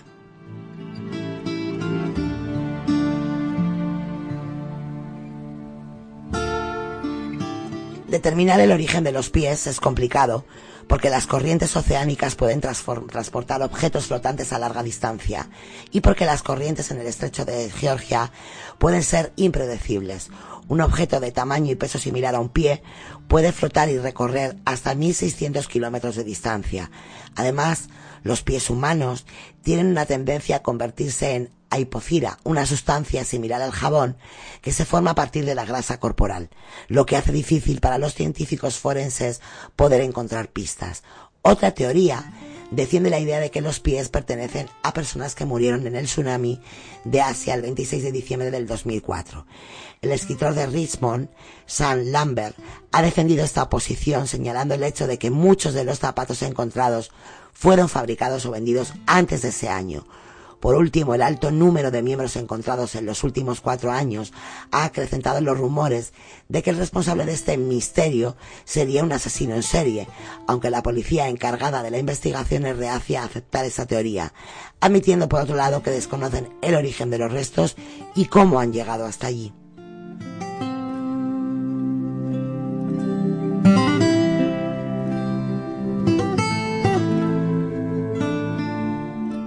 Encontrar restos humanos en una playa no es muy frecuente, pero a veces pueden darse casos. Las tormentas pueden erosionar cementerios abandonados y las posteriores riadas pueden arrastrar los restos de estos lugares hasta playas donde luego son encontrados. Sin embargo, en estos casos lo que se encuentran son solamente huesos. También en alguna ocasión se ha dado el caso de accidentes provocados en embarcaciones, donde alguien se ha precipitado por la borda y no ha podido ser rescatado ni recuperado.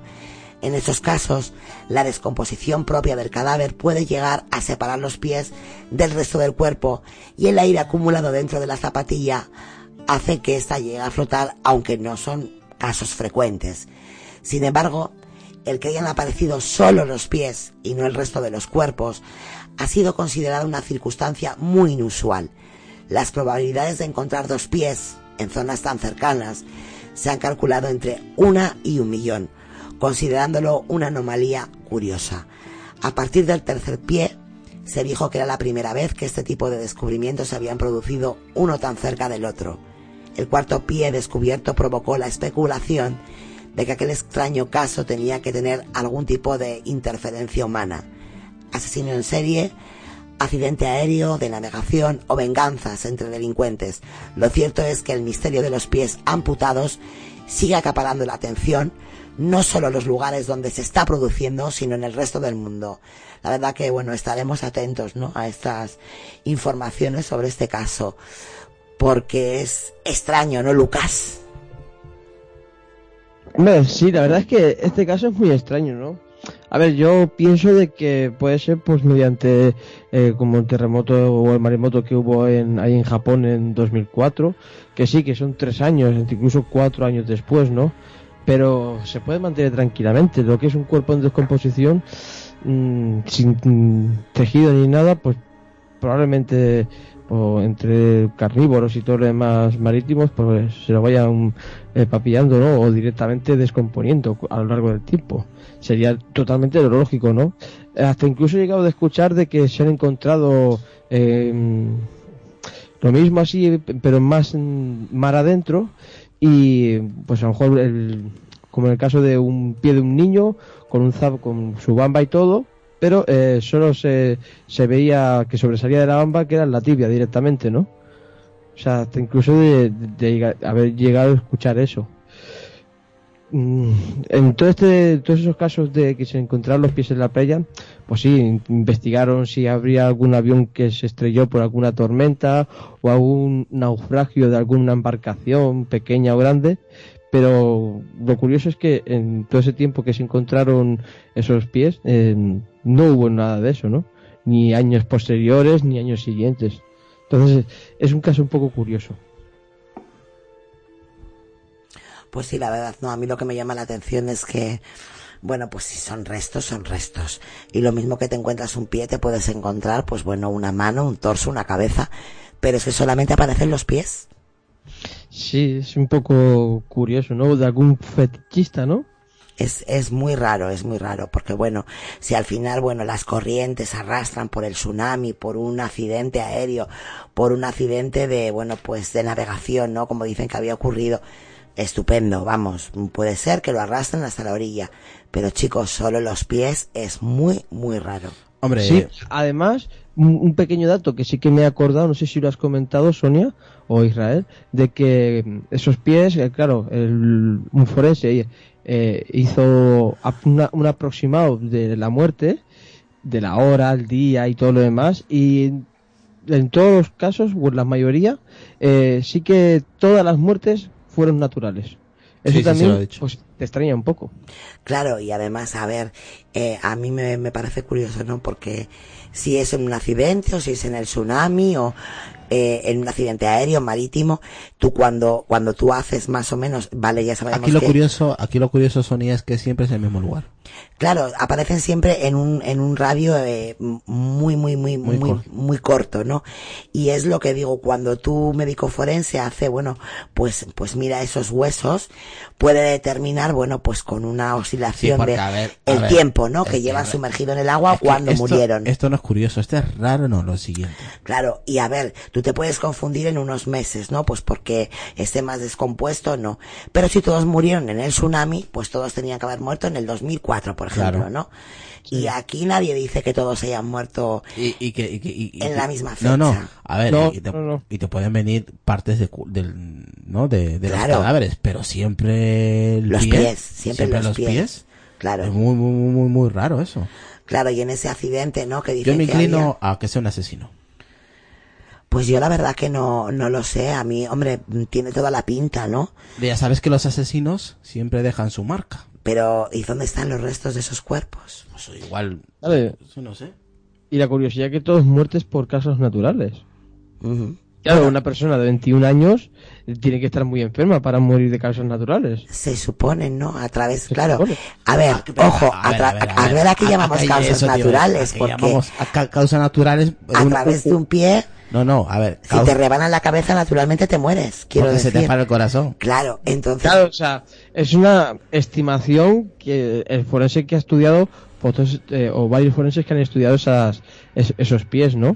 Eh, han hecho una estimación. Sí, pero a No ver, el forense, el forense a través de un pie que está cortado, no saben si a esa persona eh, lo han rebanado la cabeza. A ver, podrá saber si le han, eh, pues no sé qué decirte, se ha muerto de una enfermedad, pues a través de esos huesos o tal. Sí, Causas naturales, claro, evidentemente, si a ti te arrancan la cabeza, el corazón te deja de, de funcionar, mueres de, mueres porque se te ha ido la cabeza para un sitio y el cuerpo para otro, pero mueres de un infarto porque al final el corazón ha dejado de funcionar. Eh, Exacto. Yo creo que con un pie es muy fácil aventurar, o vamos, muy arriesgado, ¿no? Esto- aventurarse. Esto es, esto es un asesino en serie. Claro, aventurarse a decir, no, no, murieron de causas naturales. Oye, y además todos, eh, si os habéis dado cuenta, todos llevaban zapatillas. Por eso te digo que es un asesino. Eso son marcas de un asesino. So- todos son New Balance, Nike, Reebok, todos llevan zapatillas. Eso es su, Nadie lleva zapatos. Eso es, esa es su, su huella de identidad del asesino. Pues nada, los de Vancouver a, partir de ahora A con ver, zapatos. hija, mira, el mismo, la misma zona, en un pequeño radio, siempre zapatillas. Pues. Sí, a ver, tiene, tienen todos el mismo patrón de, Exactamente. de un asesino en serie. Pero es como dice Sonia. ¿Y dónde están esos cuerpos? Claro, aparte que cuando, quiero decir, eh, eh, normalmente, a ver, el- si tú lo tiras, eh, el- la persona que está tirando esos, esos miembros conoce perfectamente dónde van a ir, porque todos van al mismo, sitio. Por lo tanto, yo me imagino que la policía ha estudiado las mareas, entonces saben perfectamente desde dónde se puede tirar para que al final, por las mareas, vayan, vayan a morir ahí, ¿no? y siempre van al mismo sitio, joder. es que- Ento- yo creo que ellos no han dicho que se trata de un asesino por no alarmar a la, A la lo población. que es a la población, Hombre, ¿no? sería lo lógico, ¿eh? Pero es muy, muy curioso porque lo que digo, bueno, pues si son, eh, bueno, pues eh, restos, ¿no? De, de accidentes o de, de ese tsunami, lógicamente deberían de aparecer otro tipo de. La Play de dice, eso, eso es un asesino. ¿Asesino? Sí, yo es creo- que esto tiene pinta de ser un es- asesino. yo lo en pienso. serio. que mm, no todos los asesinos, pero la mayoría eh, siempre dan indicios, ¿no? De que hay una persona detrás de todos esos actos, ¿no? Mira, Mm, vamos a escuchar el ella. asesino también quiere ser protagonista, dar, mm, dar ese, mm, querer tener ese Notoriedad, protagonismo, ¿no? Hombre, al final notoriedad. siempre dejan su firma, ¿no? Es, una, es que esto es una firma, huele a firma esto. Claro, para que no venga otro y diga que es el asesino eh, y le quite todo el mérito, ¿no? Sea como sea, la verdad ese es un caso súper Vamos a curioso. escuchar un audio. Venga.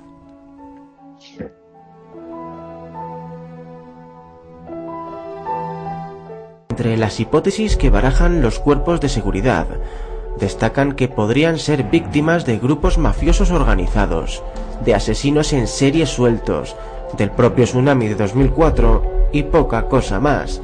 Además, está la particularidad de que en su mayoría son pies derechos y ya han sido descartados dos pies provenientes de personas con enfermedad mental, no sé cómo saben tal cosa, y otros tres provenientes de muertes naturales. Eso ya es más fácil saberlo. Pero falta esclarecer 11 casos más. La policía advierte que encontrar a quien pertenece un pie es sumamente improbable, con una posibilidad de una entre un millón.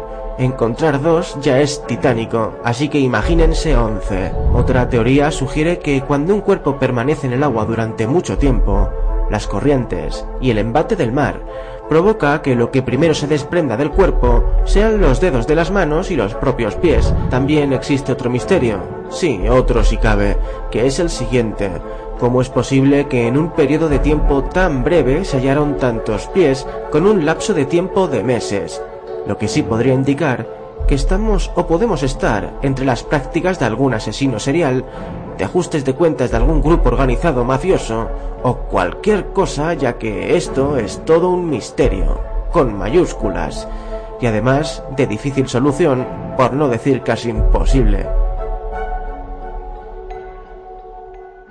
Si el vídeo te ha gustado, me ayudaría.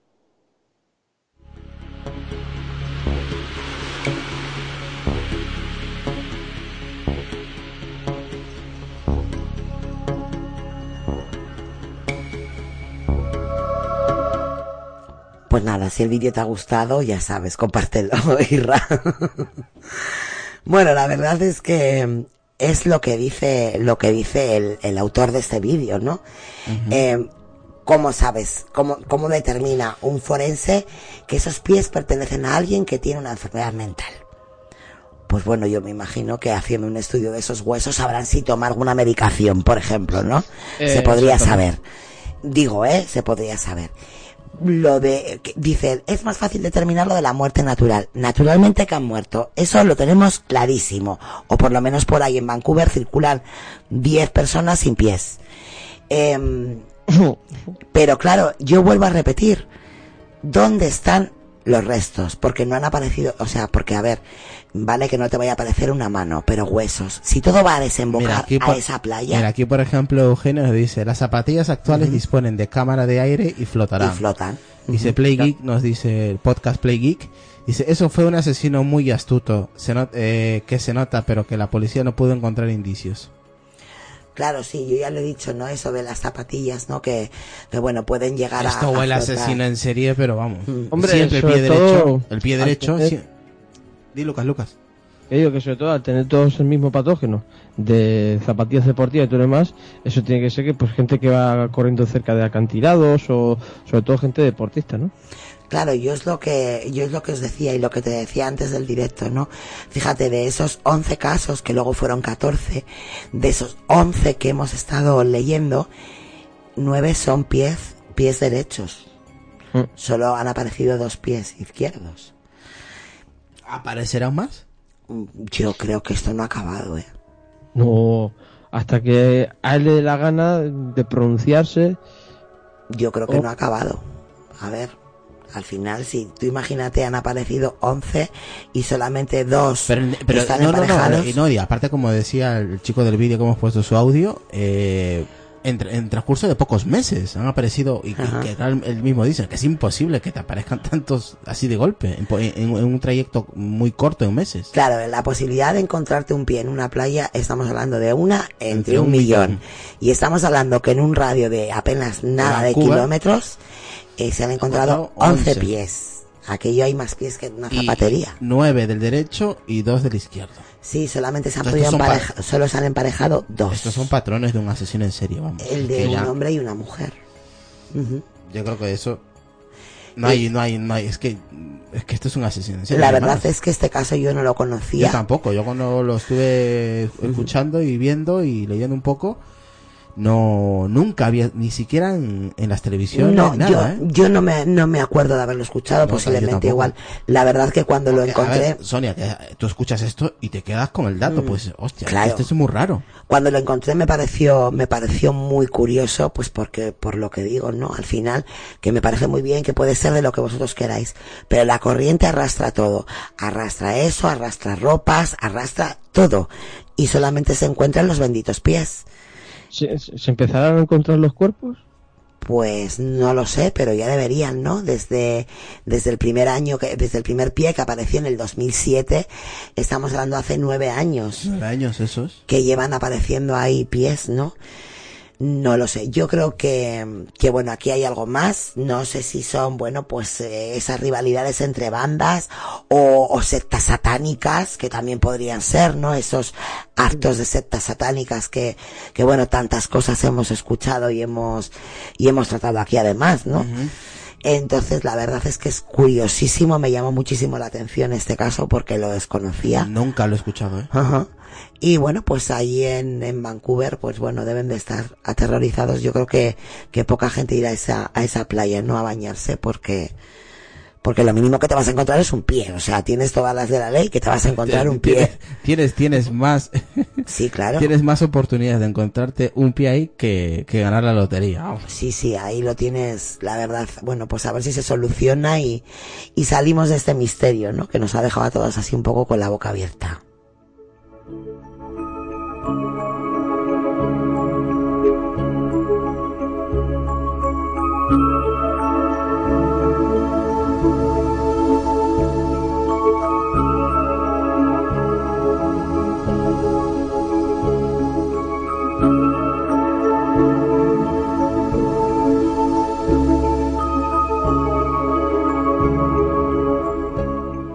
Bueno, justo hace una hora del anterior descansito. Qué rápido ha pasado, ¿no? ¿Has visto qué rápido se nos ha ido con los pies? Hemos, hemos tratado dos temas y, oye, en una hora se ha ido volando. Dos temas. No, no, dos temas. En la última hora hemos hablado de dos casos, ¿no? No, has hablado solamente de los pies. No. Claro. No. Ah, no, y del niño, es Y del verdad. niño de la caja. Ah, verdad, verdad, Llevamos niño, tres, ¿verdad? llevamos tres.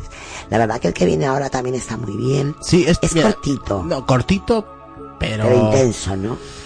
Sí, porque es, yo, yo creo que este, lo, lo del asesino de, de No tal, des, no des, no des, de- no del tal, el asesino de tal, De tal y tal. de tal, de tal, han salido muchísimas películas. Sí. Porque Sí, es El el asesino de tal pavo de la astilla.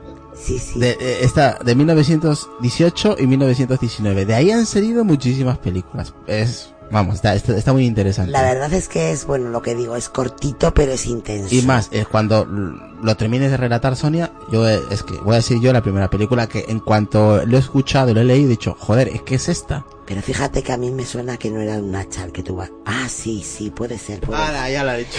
Ya, ya. Ya lo he dicho. No, no lo he dicho, yo no lo he dicho. No, ya lo he dicho. A ver, pues era un martillo, yo no lo he dicho. Pero que a mí no me suena que era un hacha lo que tú vas a decir. Y tú y yo no Yo no hemos he dicho nada. Ah, pero no importa. Bueno, que sí que es el asesino del hacha, no pasa nada. Eso pasa en las cosas del directo. No, edítalo. Ah, no, ya no se puede. No, no puedo. En directo no se puede editar. Eh, Me está diciendo que no lo diga y lo dice ella. Muy bien. A ver, porque yo mando aquí. Entonces sí, yo sí, me puedo confundir y decir el asesino del hacha con todas las de la ley. Bueno, eh, Pero bueno, que se vayan esperando, porque yo ahora tengo... ahora van a buscar en Google. Pues ellos se lo pierden porque se lo voy a leer, así que ¿para qué van a buscar esa información? No merece la pena. En fin. Oye, ¿y tú qué película era? Claro, ya lo diré. ya lo diré, ya lo diré. Bueno, venga, deja ahí, deja ahí un poquito ¿El de... resplandor? Calla, coño. Esa no creo. Le vamos a, vamos a dejar esa musiquita que nos pone siempre mientras nos quedamos con esos pies de Vancouver, Ifa. Así es. Regresamos nada, dos minutos así.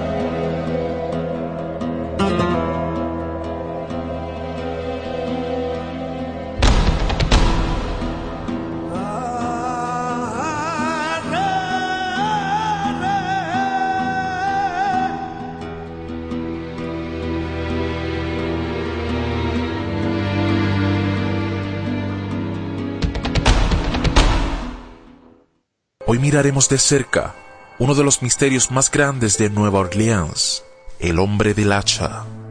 En el 1918 comenzaron a ocurrir una gran cantidad de asesinatos en el estado de Nueva Orleans, Estados Unidos. Estos crímenes sembraron el pánico en la ciudad, pues todos los asesinatos compartían un trato común, una forma única de ser llevados a cabo. La puerta de las casas era forzada. Al irrumpir en la casa, el hombre del hacha atacaba a cualquier persona que estuviera en ella, matándolos con varios golpes con una hacha.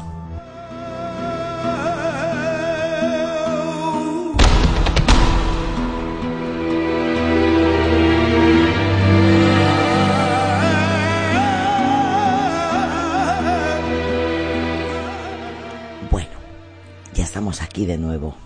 Ahora, por si alguien no, no ha escuchado antes, la metedura de pata de Irra. Ah, mía. eh, vamos a hablar del asesino del hacha. Vamos a ello. Venga. En Nueva Orleans y Luisiana, en Estados Unidos, una macabra serie de asesinatos despertó el repudio y el terror de los pobladores entre 1918 y 1919, aunque algunos afirman que en verdad las muertes comenzaron casi una década antes. Las muertes se caracterizaban por ocurrir en las noches, siempre familias completas, siempre a manos de un hombre armado con un hacha. Curiosamente, el hombre solía usar el hacha de sus víctimas, pero si no tenían una, él siempre cargaba la propia. El asesino no se andaba con disimulos. Normalmente destruía a hachazos la puerta de los hogares para entrar y asesinaba así a sus víctimas siempre a golpe de hacha, sin tener nada de cuidado en los detalles. Jamás tomó objetos de las casas en las que entraba. El hombre parece ser no iba más que a por sangre. Algunos investigadores han propuesto hipótesis según las cuales sería un misógino interesado ante todo en el asesinato de mujeres. Por lo visto, siempre había mujeres en sus incursiones, pero ningún hombre moría a menos de que trataran de impedir el asesinato. Asimismo, la mayoría de sus víctimas tenían orígenes italianos, por lo que se postuló que el criminal tenía motivaciones raciales. Ninguna de las hipótesis ha podido comprobarse y las masacres terminaron tan mis- misteriosamente como empezaron.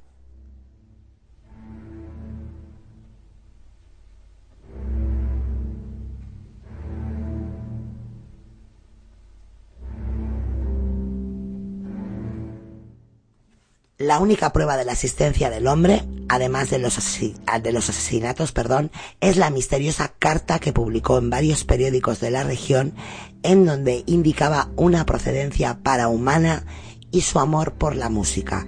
La carta, sin lugar a dudas, resulta un tanto extraña, casi subreal, en medio del terror que caracterizaba estos aciagos días para los habitantes de la región. Curiosamente, el criminal no fue el único en enviar cartas, varios habitantes hacían lo mismo y lo invitaban a entrar si se atrevía, claro, a sus propiedades.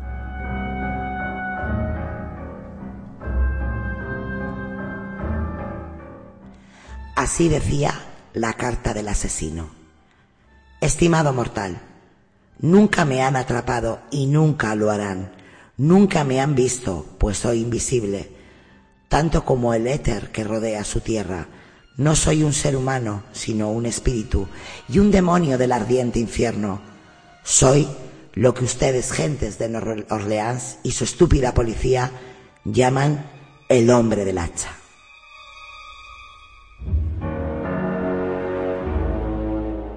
Cuando llegue el momento, vendré a clamar nuevas víctimas.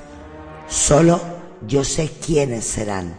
No dejaré pistas más allá de mi hacha sangrienta, chorreante de la sangre y los cerebros de aquel a quien habré enviado al infierno para que me haga compañía.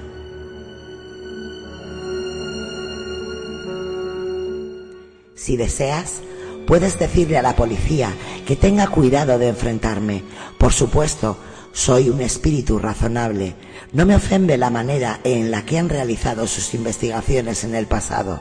De hecho, han sido tan impensablemente estúpidos que no me han hecho reír solo a mí, sino a su satánica majestad, Francis, Joseph, etc.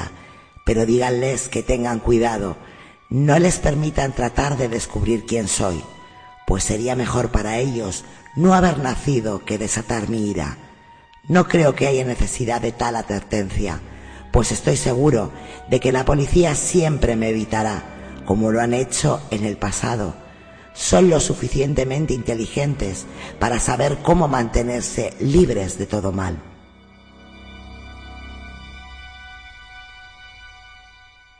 Sin duda alguna, ustedes, gente de Orleans, piensan que soy el peor asesino, y lo soy, pero podría ser mucho peor si así lo deseara. Si quisiera, podría visitar su ciudad cada noche. A mi voluntad podría masacrar miles de sus mejores ciudadanos, pues tengo una amistad cercana con el ángel de la muerte.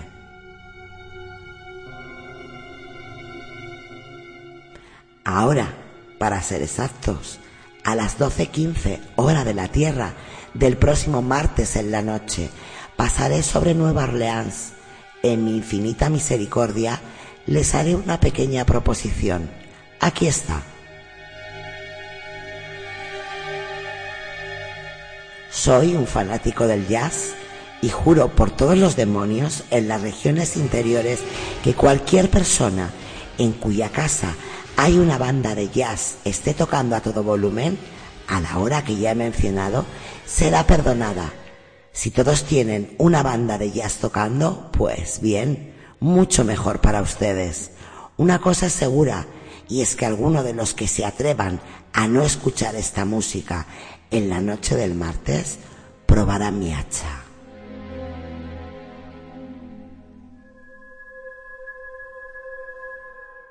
Bueno, dado que tengo frío y extraño el cálido ambiente de mi nativo tártaro, creo que es hora de que deje esta tierra. Cesaré mi discurso, la esperanza de que lo publiquen y de que la noticia le caiga bien a su gente. He sido, soy y seré el peor espíritu que jamás ha existido, tanto en la realidad como en los reinos de la fantasía. Firmado el hombre del hacha.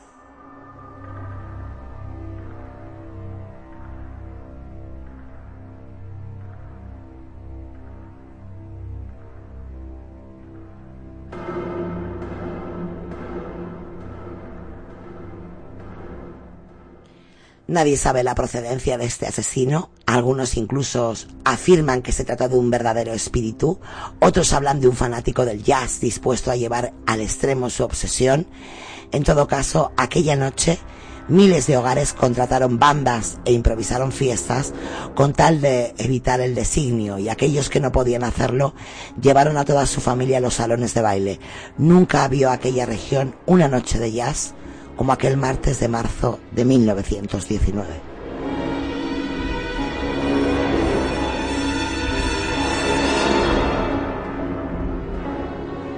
La carta fue publicada y la música de jazz sonó en la mayoría de las casas de New Orleans por miedo a ser atacadas por el hombre del hacha.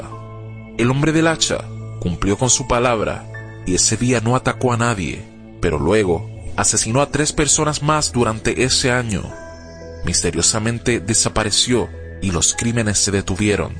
Así como el hombre del hacha predijo en su carta, nunca lo capturaron. Y hasta el día de hoy se desconoce su identidad. Este asesino en serie ha inspirado personajes de diferentes series y películas. Y para muchas personas se trata en efecto de un demonio.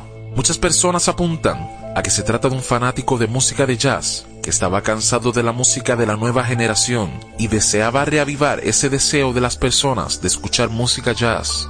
Otros creen que simplemente fue un asesino en serie más.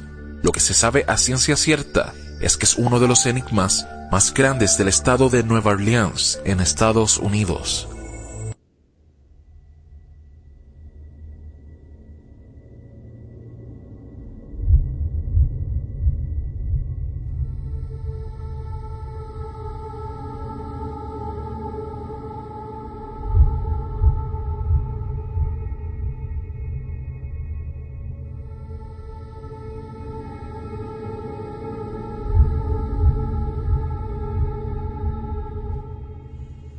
Bueno, pues ahí queda, ¿no? Esa carta de este asesino que se permite, bueno, pues mandarla a todos los periódicos amenazando a la Mm. Sí, se población. nota, que este asesino es prepotente, narcisista, de todo, de todo. El tío, Lo tiene todo el tío. Eh, me dio la sensación como que si... Como que si él estuviera en la cima del todo hablándonos. ¿Sabes? Da esa sensación de poder. este Claro, él, él dice que él es, bueno, pues mm, se codea, ¿no? Con el, Con el con demonio, ¿no? Como el ángel del infierno, ¿no? Claro, el ángel de la muerte, ¿no? Y entonces, pues bueno, él además, bueno, pues fíjate el miedo que causa en la población que todos esa noche ponen música de jazz y los que no, No los que no pueden contratar, ¿Tú no lo harías? Mm, hombre, hombre, yo estaría que- todo el día escuchando jazz. Tú imagínate aquí, aquí en el aquí en el pueblo donde vivimos, pues que pase eso, ¿no? Y luego lance este comunicado, esta carta, pues quién no pondría jazz. Y yo creo que mm, era, yo creo que es, eh, me inclino que era es fanático del jazz porque lo manda a todo el mundo a que ponga jazz porque si no se los carga, o sea, yo creo que ahí creo que no cabe duda. Pero además, fíjate, no le, no le cogen nunca y no tiene cuidado con sus crímenes, es decir, él No, entra. No entra calladito, él entra con su hacha rompiendo absolutamente todo y sobre todo donde hay mujeres. Fíjate, si hay una familia donde hay mujeres, él a las mujeres las mata. Si los hombres no dicen nada, los deja tranquilos. Eh, solamente los mata si intentan, bueno, pues que no mate a sus mujeres, ¿no? Él es, eh, tiene, bueno, pues parece ser que todo lo que tiene es en contra de, del género femenino, y, ¿no? y también de, de los italianos, ¿no? Porque Sí. era muy racial en ese aspecto. Sí, pues por eso en un principio se decía, ¿no? Bueno, pues que era un crimen racista, ¿no? Porque casi todas sus víctimas eran de origen italiano. Pero bueno, la verdad es que es curioso este asesino del hacha, ¿no, Lucas? Sí, hombre, la verdad es que es bastante curioso, ¿no? Eh, yo supongo que sobre todo porque tuvo algún problema con, la- con, con alguna mujer italiana y todo lo demás, porque el- se repetía sobre todo el, el mismo patógeno de matar eh, a cualquier casa, sobre todo si fuesen de personas de origen italiano. El mismo patrón, el mismo mujeres. patrón, Lucas. El patrón, no patógeno. Bueno, patrón, bueno. No es lo mismo. Bueno, a lo mejor me equivoco con el nombre, no, o sea, no será el correcto. Patrón, patrón. Es el muy parecido, puede ser ese error. Sí, la verdad es que como tú dices, ¿no? Sigue ese, ese mismo patrón, esas, eh, siempre donde hay mujeres de origen italiano y esa obsesión por el jazz, ¿no? Pues bueno, ahí, ahí queda, ¿no? Ese asesino del hacha. Oye, ¿qué película era la que decías tú que, No, es que, que te recordaba, no? A ver, este, el, el asesino del hacha me recuerda mucho, mucho las películas Lucas que salieron en los 80, como Jason, ese tipo de películas. Ves, yo sabía que tú ibas por Jason. Por eso te decía, no, no tiene nada que ver con, Con el- su, con su, ahí- con la motosierra, con ¿no? la motos- no, iba con su, el, Jason es el, No iba con una motosierra Jason. sí, pero luego Eh, lo cambió, exactamente. pero luego lo cambió por un, un cuchillo enorme, ¿no? De estos, Ah, yo no me acuerdo de eso. Yo me acuerdo de la motosierra de Jason. Sí, pero que iba siempre a, a las casas de, mm, Iba donde estaban las parejitas. ¿no? Exactamente, se metía por Ahí las las casas y siempre, pues, siempre los pillaba cuando estaban en pleno, en pleno. Que aquí no estás al borde. No, no, por ejemplo, estaban en plena Cuando estaban amándose. estaban en plena rela- relación sexual, pues iban y, y se los cargaban, los, los partían en dos y se quedaba tan a gusto el tío. Pero bueno, ese mataba al hombre y a la mujer. Mira, de eso. Sí, de sí, pero me refiero al patrón que siempre va a buscar a parejas a, a matarlos. Yo creo que tenemos un caso, que creo que es el último, si mal no recuerdo, que es muy semejante a Jason. Podría ser, sí. Yo creo que ese es el que más, el que más se acerca. Sí, pero eh, el patrón que del, del hombre, el asesino del hacha, pues estamos hablando de 1918 a 1919. Que algunos aseguran que fue incluso 10 Ah, años antes 10 empezó, años, ¿eh? Una década antes. Ujú. O sea que, y yo creo que de aquí muchas películas se han basado, muchas películas de los 80 que hemos disfrutado, mm, me incluyo, eh, vienen más o menos de, de, vamos, de este tipo de asesinos, ¿no, Lucas? Eh, sí. Machete dice indiferente podcast. Eso, un machete o... o- El- el- a lo mejor me equivoco, que seguro que sí. En la matanza de Texas no también utilizaban un hacha. También, ¿no? ahí utilizaban de todo. De todo, de todo. Un día tenemos que hablar de, de esa película, pero en realidad es una, es una, es un hecho real, vamos. Interesante. creo que algo, algo comentamos de esa película. Sí, lo que pasa que creo que fue así un poco por, Por encima, sí. por encima, ¿no? Bueno, si os parece, vamos con el siguiente caso, que este caso sí que es largo. Y Y- este, y- me da la sensación que lo vamos a tener que hacer en dos trocitos. Sí, porque, madre mía, pero es, o sea, hay, se han basado Aquí hay de todo. Sí, y, y muy desagradable. Aquí hay de todo. Pero muy desagradable también. Bueno, es que todos los casos que estamos hablando, ninguno es agradable. Sí, pero que yo este, este, este, este le gana. estoy todavía dándole vueltas a los pies de Vancouver, o sea que... em, bueno, vamos a empezar. Venga.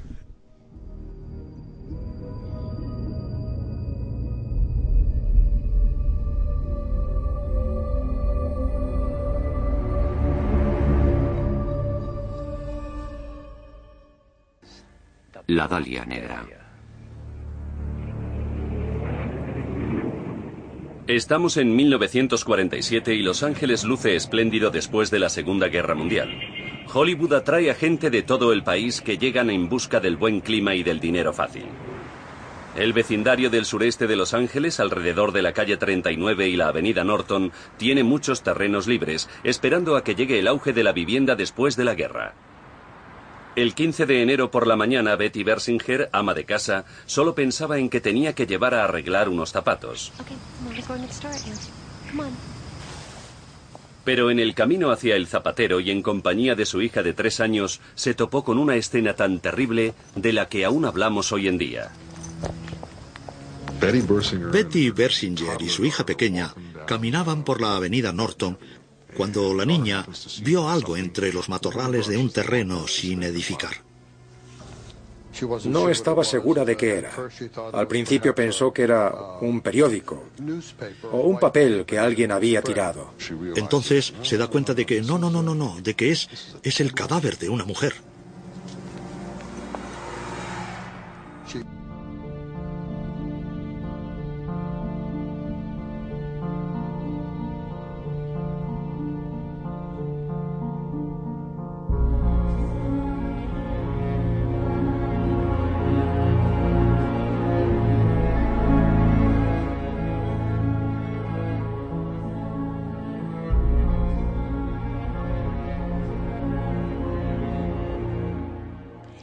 Mientras transitaban por un solar abandonado cubierto de hierbajos y barro, en el distrito de Crenshaw, un objeto blanquecino llamó la atención de la pequeña. ¡Mira, mami!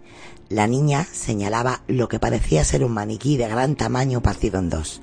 A Betty no le extrañó demasiado, pues muchas tiendas de ropa de la zona habían sido cerradas o abandonadas al no regresar sus dueños de la guerra, y era habitual encontrar maniquíes polvorientos, telas rotas u otros desechos en los alrededores. Sin embargo, una vez que madre e hija se acercaron más al extravagante maniquí partido en dos, el rostro de Betty se tornó blanco y el corazón le dio el mayor vuelco de su vida. Dio un alarido que pudo escucharse varias calles a la redonda. La visión era atroz. Tapó los ojos de su pequeña y huyó del lugar de pesadilla.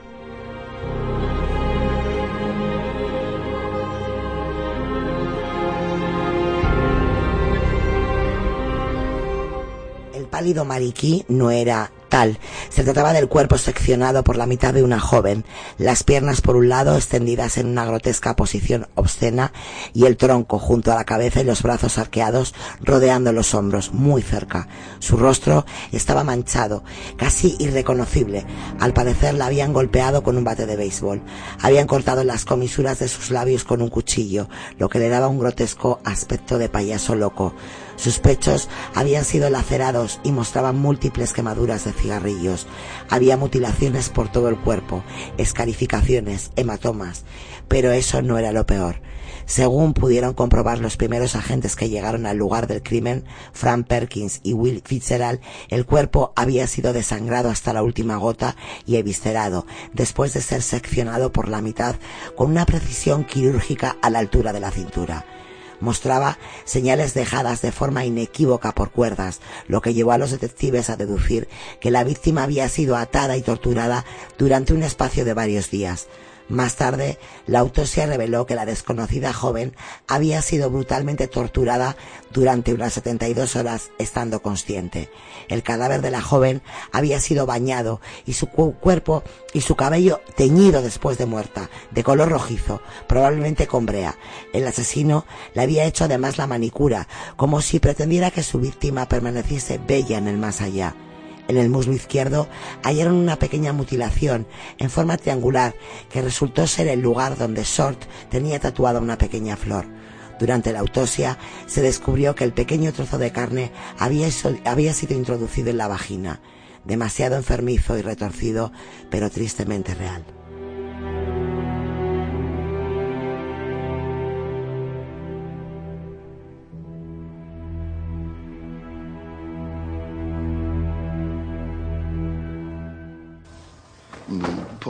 Paramos el coche y mientras Félix sacaba su cámara del maletero, yo me acerqué al cuerpo.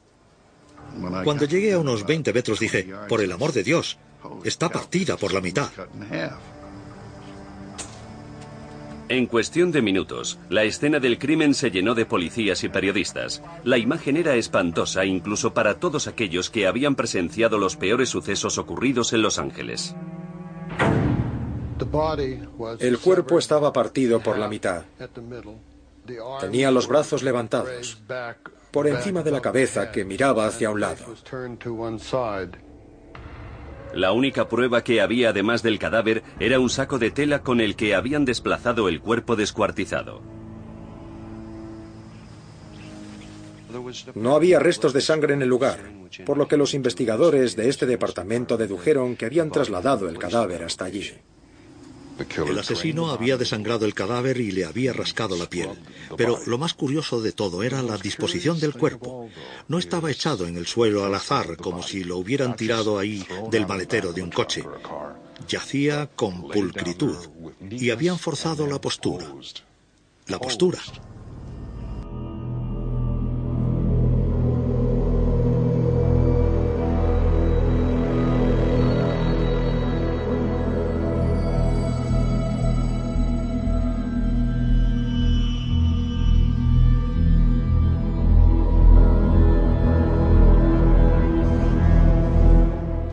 Autopsia determinó que había muerto debido a una hemorragia producida por un fuerte golpe que le causó un severo traumatismo cerebral y por las laceraciones del rostro.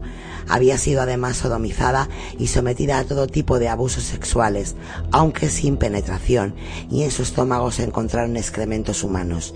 A pesar de los muchos años que llevaban ocupándose de diferentes asesinatos, ni el forense ni los oficiales se habían enfrentado jamás a un caso de una brutalidad semejante.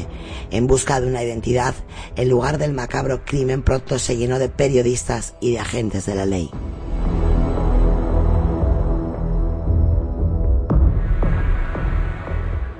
La publicación de las fotos, a pesar de que fueron tomadas muchísimas imágenes por los reporteros, fueron prohibidas debido a su brutalidad. La prioridad de los detectives asignados al caso, Harry Hansen y Finis Brown, fue desvelar la identidad de la víctima. En primer lugar, el FBI probó con las citadas huellas dactilares enviadas desde California, cruzando los dedos para que la víctima estuviera fichada. Los técnicos de dactiloscopia contrastaron las mismas con un archivo formado por 104 millones de huellas y... ¡Bingo!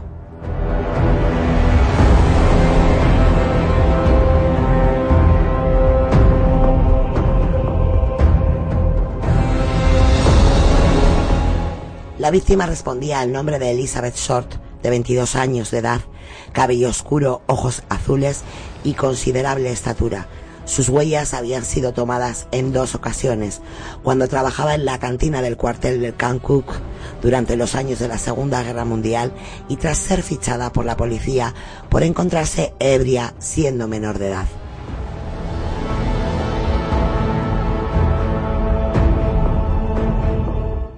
Debido a la estrecha relación de los agentes de la ley con la prensa en la América de los años 40, muy pocas horas después hubo una filtración, lo que provocó que algunos reporteros de Los Ángeles Examiner usaran una treta poco ética, más bien bochornosa, para conseguir información sobre la misteriosa Short. Telefonearon al domicilio de su madre, Phoebe Short, residente en Cambridge, Massachusetts, y le dijeron que su hija había ganado un concurso de belleza. Así obtuvieron numerosos datos sobre su vida, antes de comunicarle en la misma conversación que Elizabeth había sido brutalmente asesinada. Ética periodística.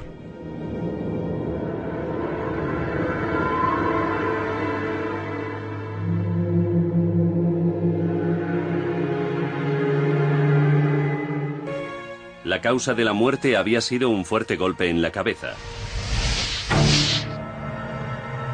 Las lesiones más graves que tenía se las habían hecho después de morir. Le habían cortado el torso por el abdomen. Tenía marcas de cuerdas en las muñecas que indicaban que la habían atado antes de morir, seguramente para poder desangrarla. Luego el asesino le dibujó una sonrisa burlona rajándole la cara. Obviamente, su asesino estaba hecho una furia, pero también está claro que era una persona metódica. La mayor parte de los detalles del asesinato de Elizabeth Short salieron a la luz pública.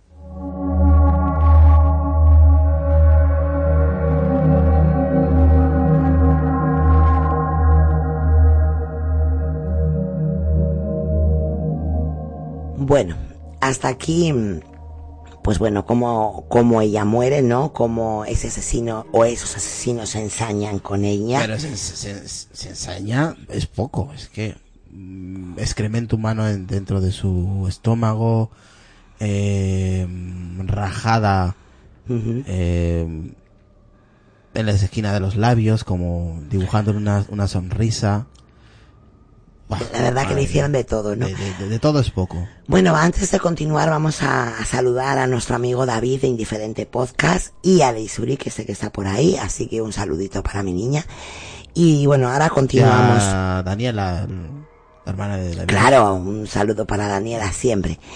Y la verdad es que, fíjate, me llama muchísimo la atención, aparte de cómo, cómo matan a esta pobre chica, ¿no? Que luego veremos cómo que es, la- su vida. que le hacen absolutamente de todo. Sí, pero fíjate esa ética profesional de los periodistas, ¿no?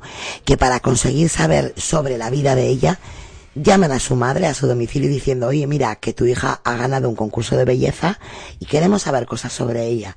Y después de que la pobre mujer, bueno, pues se alegraría, ¿no? Y le contaría, periodistas dice, mira, que, que no, que es que tu hija, bueno, pues hijos. se la han encontrado. Qué hijos de su madre. La verdad es que, bueno, eh, pues eso, ¿no? Tiene que haber de todo en la viña del Señor. Sí, aparte que hicieron mucho daño, ¿eh? en este caso, los periodistas, mm, a mi parecer, hicieron muchísimo daño. Pues sí, vamos a, dar las gracias también a esas 68 personas que están ahí escuchándonos, esos 20 corazoncitos, a ver si pueden ser alguno más, y animales a, que, a que participen ahí en el chat, ¿no? Y nos escriban, bueno, pues sus impresiones y lo que nos quieran comentar. Vamos a seguir, si os parece, con este, con este apasionante caso, ¿no? De la Dalia Negra.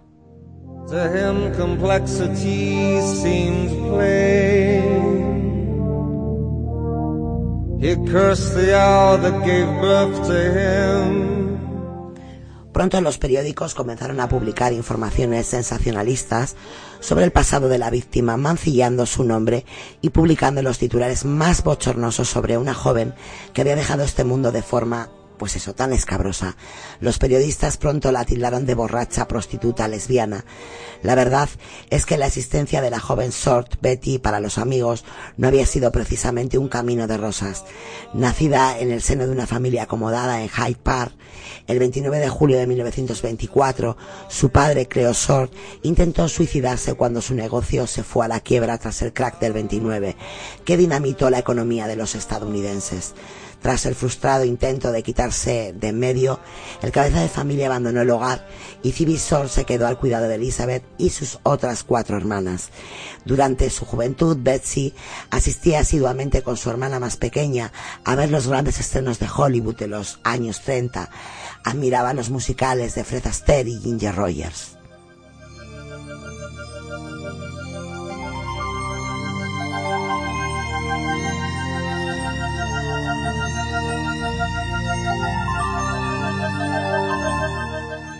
Fue entonces cuando comenzó a soñar en convertirse en una estrella de Hollywood. Tras unos años en los que convivió con su padre, con el que entabló de nuevo una difícil relación, ambos parecían extraños en la misma casa, Elizabeth aceptó el trabajo en Camp Coke. Fue entonces cuando comenzó su interminable historia de galanteos y eróticas relaciones con diferentes hombres. Muchos de los soldados tuvieron affairs con ella y la convencieron de que tenía la belleza y el porte necesarios para convertirse en una estrella de Hollywood y eso intentó al menos. Viajó a Los Ángeles en busca del sueño de tantas y tantas jóvenes para escapar de la marginalidad y hallar un, un hueco en la multimillonaria industria del cine.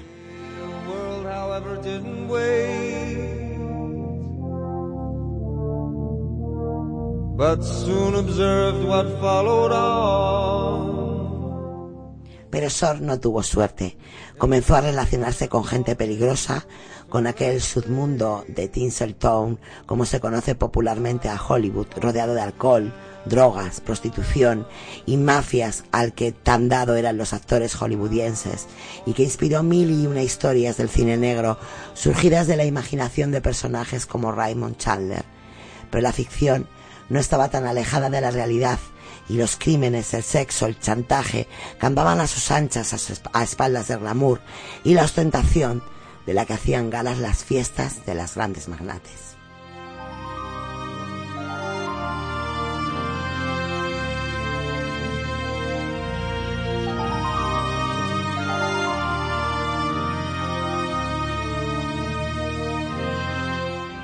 Elizabeth entró en un círculo vicioso que acabó arrastrándola al cine erótico de la serie B y rodeándola de malas compañías. Comenzó a hacer de acompañante de personajes relevantes, lo que pronto hizo que surgiera el rumor probablemente real, de que ejercía la prostitución, debido a que prácticamente siempre vestía de negro, a su oscuro cabello y a sus ojos color azabache, fue bautizada por la prensa tras su asesinato como la Dalia Negra, quizá emulando el título de una película perteneciente al género noir y estrenada por aquel entonces, La Dalia Azul, protagonizada por Arlen Ladd y Veronica Lake y con guion del anteriormente citado Raymond Chandler.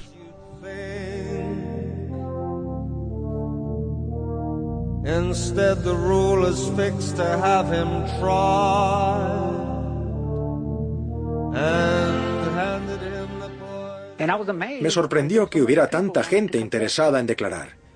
Querían ser los asesinos de la Dalia Negra. Que alguien me explique la razón. Pero tuvieron que dejar en libertad a todos los sospechosos, porque ninguno de ellos revelaba los detalles que solo la policía y el asesino conocían. Hay toda una serie de lo que llamamos temas clave en cualquier investigación que se mantienen en secreto. Así, cuando hablamos con un sospechoso, lo sentamos en el polígrafo, se le preguntarán todas estas cosas, y por su respuesta sabremos si miente o si sabe de qué está hablando. Uno de esos temas se ha mantenido en secreto durante 30 años y reveló algo sobre Elizabeth que podía tener algo que ver con la motivación del asesino para cometer el crimen. Elizabeth Short era físicamente incapaz de mantener relaciones sexuales. El informe médico post-mortem indicaba que tenía unos genitales infantiles. Era pseudohemafrodita y por eso tenía esa belleza tan espectacular, aunque luego no estuviera plenamente desarrollada como mujer. ¿Tuvo algo que ver su deformidad en la terrible mutilación que sufrió? ¿O solo fue producto de encontrarse en el lugar y el momento menos indicados?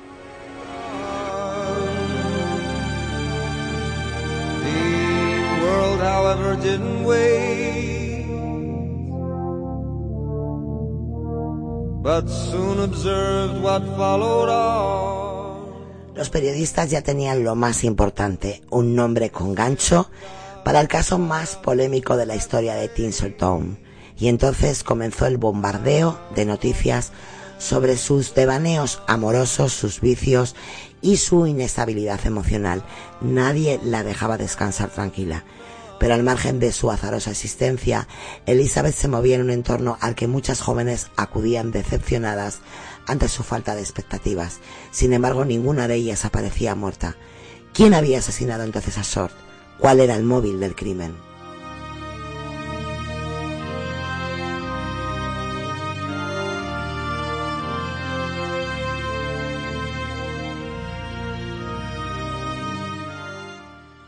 Mientras The Washington Post publicaba titulares tan sensacionalistas como el siguiente, la policía busca a un loco pervertido por la muerte de una chica, el Departamento Policial de Los Ángeles desplegaba el mayor dispositivo de búsqueda de la historia de la ciudad californiana.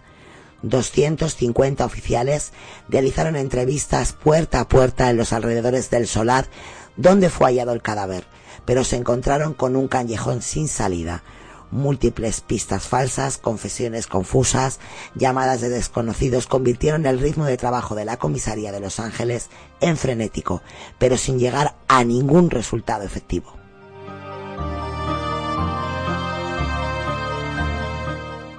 En más de una ocasión los detectives creían estar tras la pista correcta, muy cerca del asesino, pero el tiempo pasaba y el horrendo crimen seguía impune.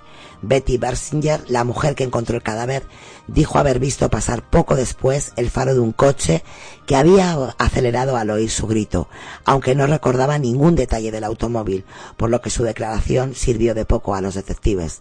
La última persona en ver a Short con vida, aparte de su asesino, había sido el, el portero del Hotel Billmore la noche del 10 de enero de 1947, a las 10 en punto, cuando la vio alejarse por Oliver Street vestida como lo hacía habitualmente, con un suéter y pantalones negros.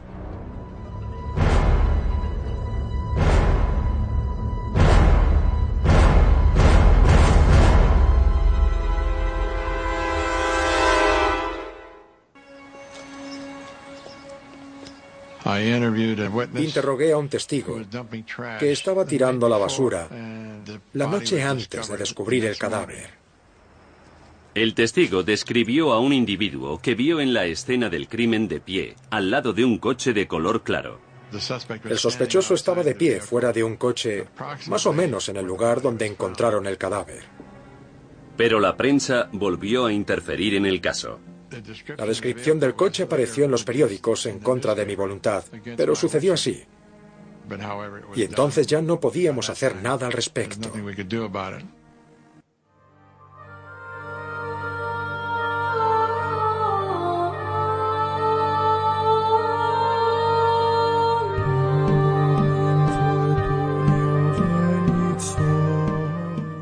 Al parecer, el último que pasó un tiempo con ella fue un comerciante de 25 años llamado Robert Reed Manley, que la recogió en San Diego y finalmente la dejó en el lobby del citado Hotel Billmore. Tras las correspondientes pesquisas, Manley fue interrogado durante horas por los detectives y sometidos al polígrafo, prueba que pasó con éxito. Años después, en 1954, los agentes le inyectaron pentotal sódico, conocido popularmente como la droga de la verdad. Pero de nuevo fue absuelto de todo tipo de cargos, muriendo en 1986 rodeado todavía de la desconfianza de muchos.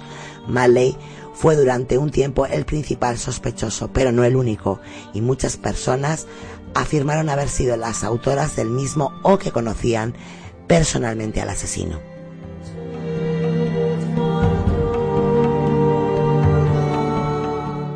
Todas las pistas resultaron ser falsas. Pocos días después de hallado el cadáver, dos oficiales de policía que discutieron sobre el caso en un restaurante fueron señalados como sospechosos por uno de los camareros del lugar. Un astrólogo preguntó la hora y fechas exactas del nacimiento de Elizabeth en comisaría y prometió proporcionar el nombre del asesino en pocos días, cosa que nunca hizo. Asimismo, otra persona pidió que tomasen imágenes del globo ocular derecho de la víctima, pues este podría haber fotografiado al asesino, según una creencia muy extendida entonces entre los círculos supercheriles, según la cual el ojo registraba la última imagen con la que había entrado en contacto a modo de una cámara fotográfica.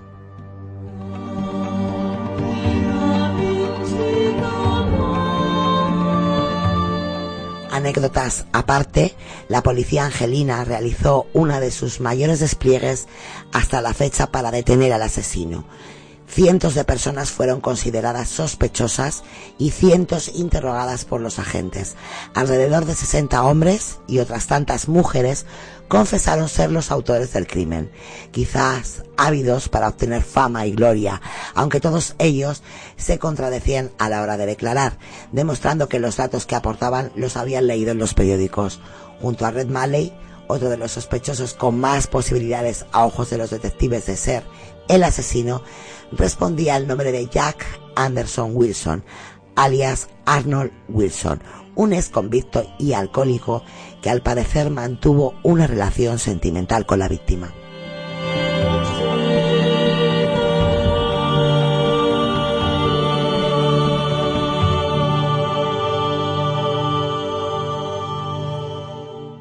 Wilson fue entrevistado por el autor John Gilmore mientras este recopilaba información para un libro sobre el caso el exconvicto al parecer estaba relacionado con otros asesinatos como el de Georgette Balfour, un acaudalado vividor que al parecer conoció a la Dalia Negra en la famosa Hollywood.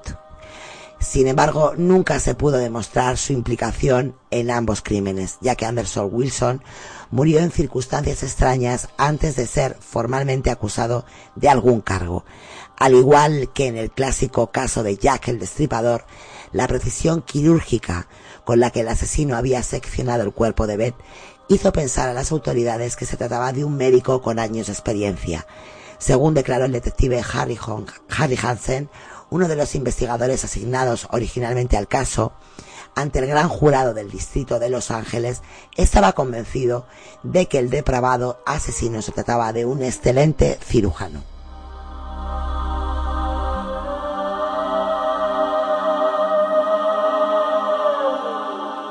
La falta de pruebas, sin embargo, hizo imposible acusar del crimen a ninguno de los sospechosos.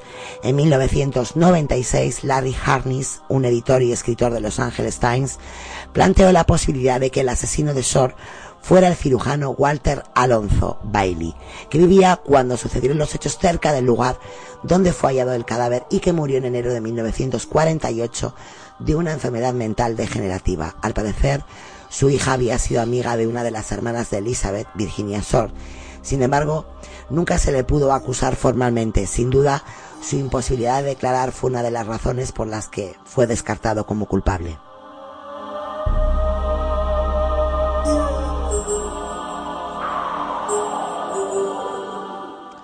El caso, por tanto, sigue sin resolverse. Ya hace décadas que se convirtió en la cuenta pendiente de varias generaciones de policías que ante la aparición de nuevas pruebas siempre pretenden reabrir el mismo.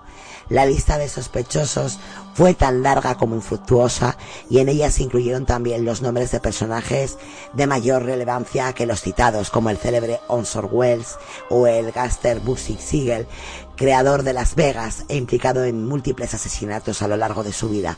Sin embargo, muchos de estos supuestos sospechosos no eran sino los protagonistas de delirantes hipótesis de periodistas y escritores varios.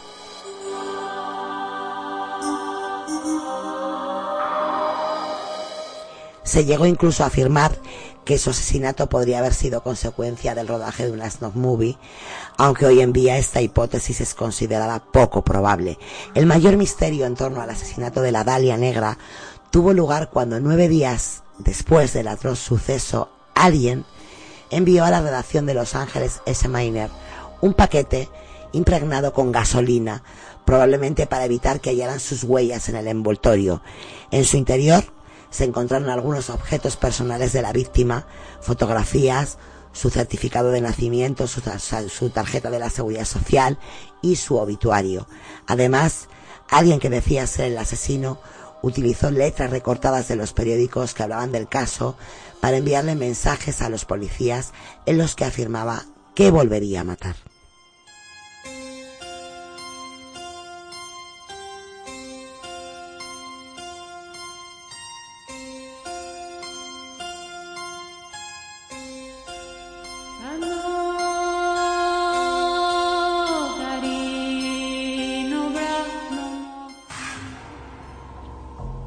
La policía buscaba pistas sobre su paradero durante esos cinco días, pero todos los esfuerzos eran en vano. Entonces, diez días después de descubrir el cadáver, la policía consiguió la pista más prometedora cuando llegó un misterioso paquete al Los Angeles Herald Express.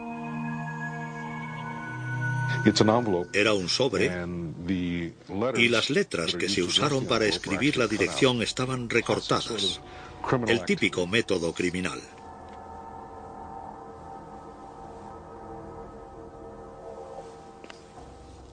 Lo más interesante de ese sobre era que estaba bañado en gasolina para quitar las huellas dactilares.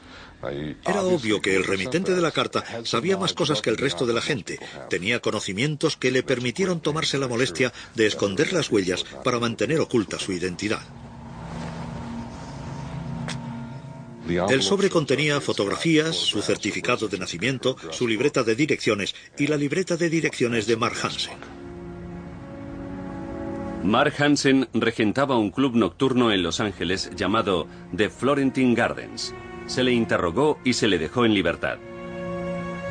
Se sigue especulando si el paquete venía de manos del asesino o solo era una táctica de los medios para reavivar el interés por el caso. Y la familia de Elizabeth tampoco era inmune a los medios. En el mismo momento que pisaron Los Ángeles, los reporteros empezaron a seguirles incansablemente, obligándoles a hacer públicas sus muestras de dolor.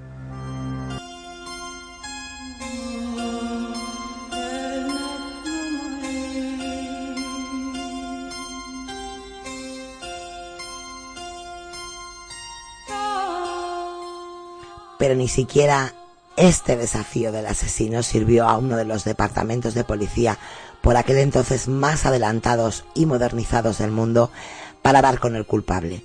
Hoy su caso permanece en la memoria colectiva de los estadounidenses junto a otros tan célebres como el de la familia Manson o el del carnicero de Milwaukee, aunque sin resolverse.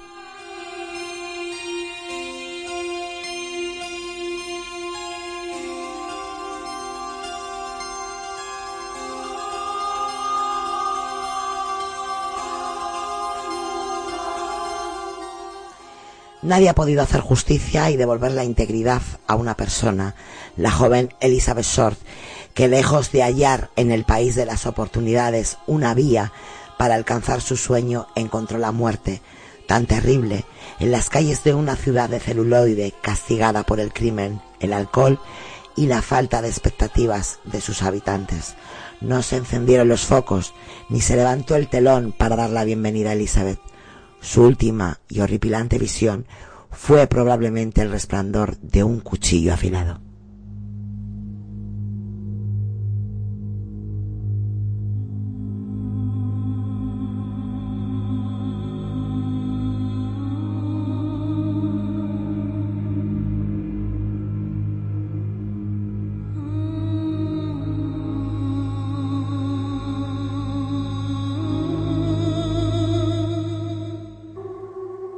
¿Fue Elizabeth Short la única víctima?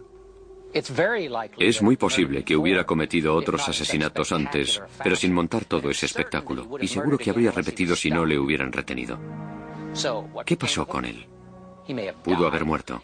Podía estar encarcelado por otro crimen, o pudo haber cambiado de estado e incluso de país, pero habría vuelto a matar. Y quizás lo hizo.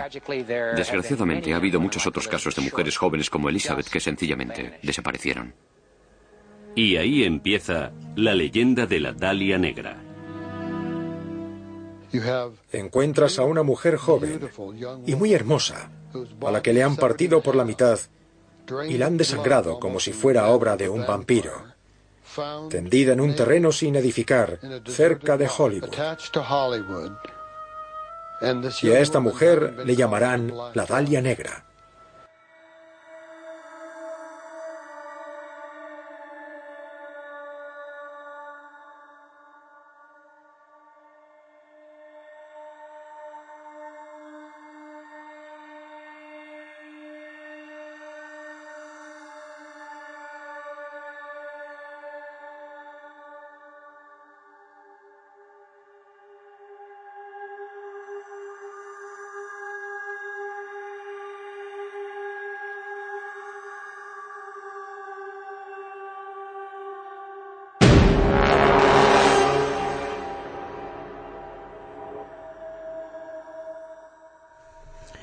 Bueno, chicos, ¿qué os ha parecido el caso de la Dalia Negra? Irra.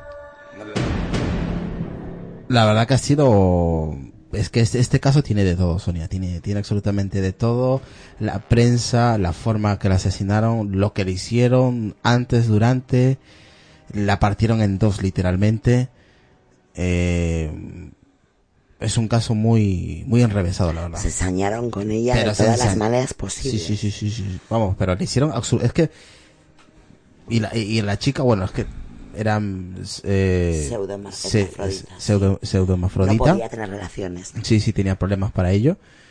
Y, claro, mm, era guapa, vamos. Siendo mujer era, era, era muy guapa, ¿no? Pero es cierto que se enseñaron muchísimo con ella, le hicieron absolutamente de todo. Eh, te digo una cosa. Dime. La gente que estuvo investigando este caso, Lucas, Sonia, sospecharon de alguien. ¿De quién? ¿De quién creéis? No sé.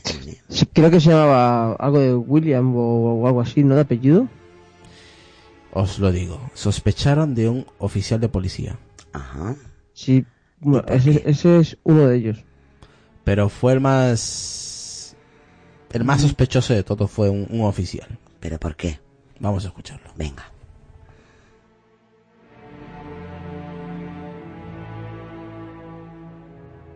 En 1947, Kennedy se había puesto en contacto con Harry Hanson, el jefe de investigaciones del caso de la Dalia Negra, para informarle de que había un oficial sospechoso en su equipo. Le dijo a Harry Hanson que él, Bill Kennedy, tenía un hombre en su equipo que le resultaba sospechoso.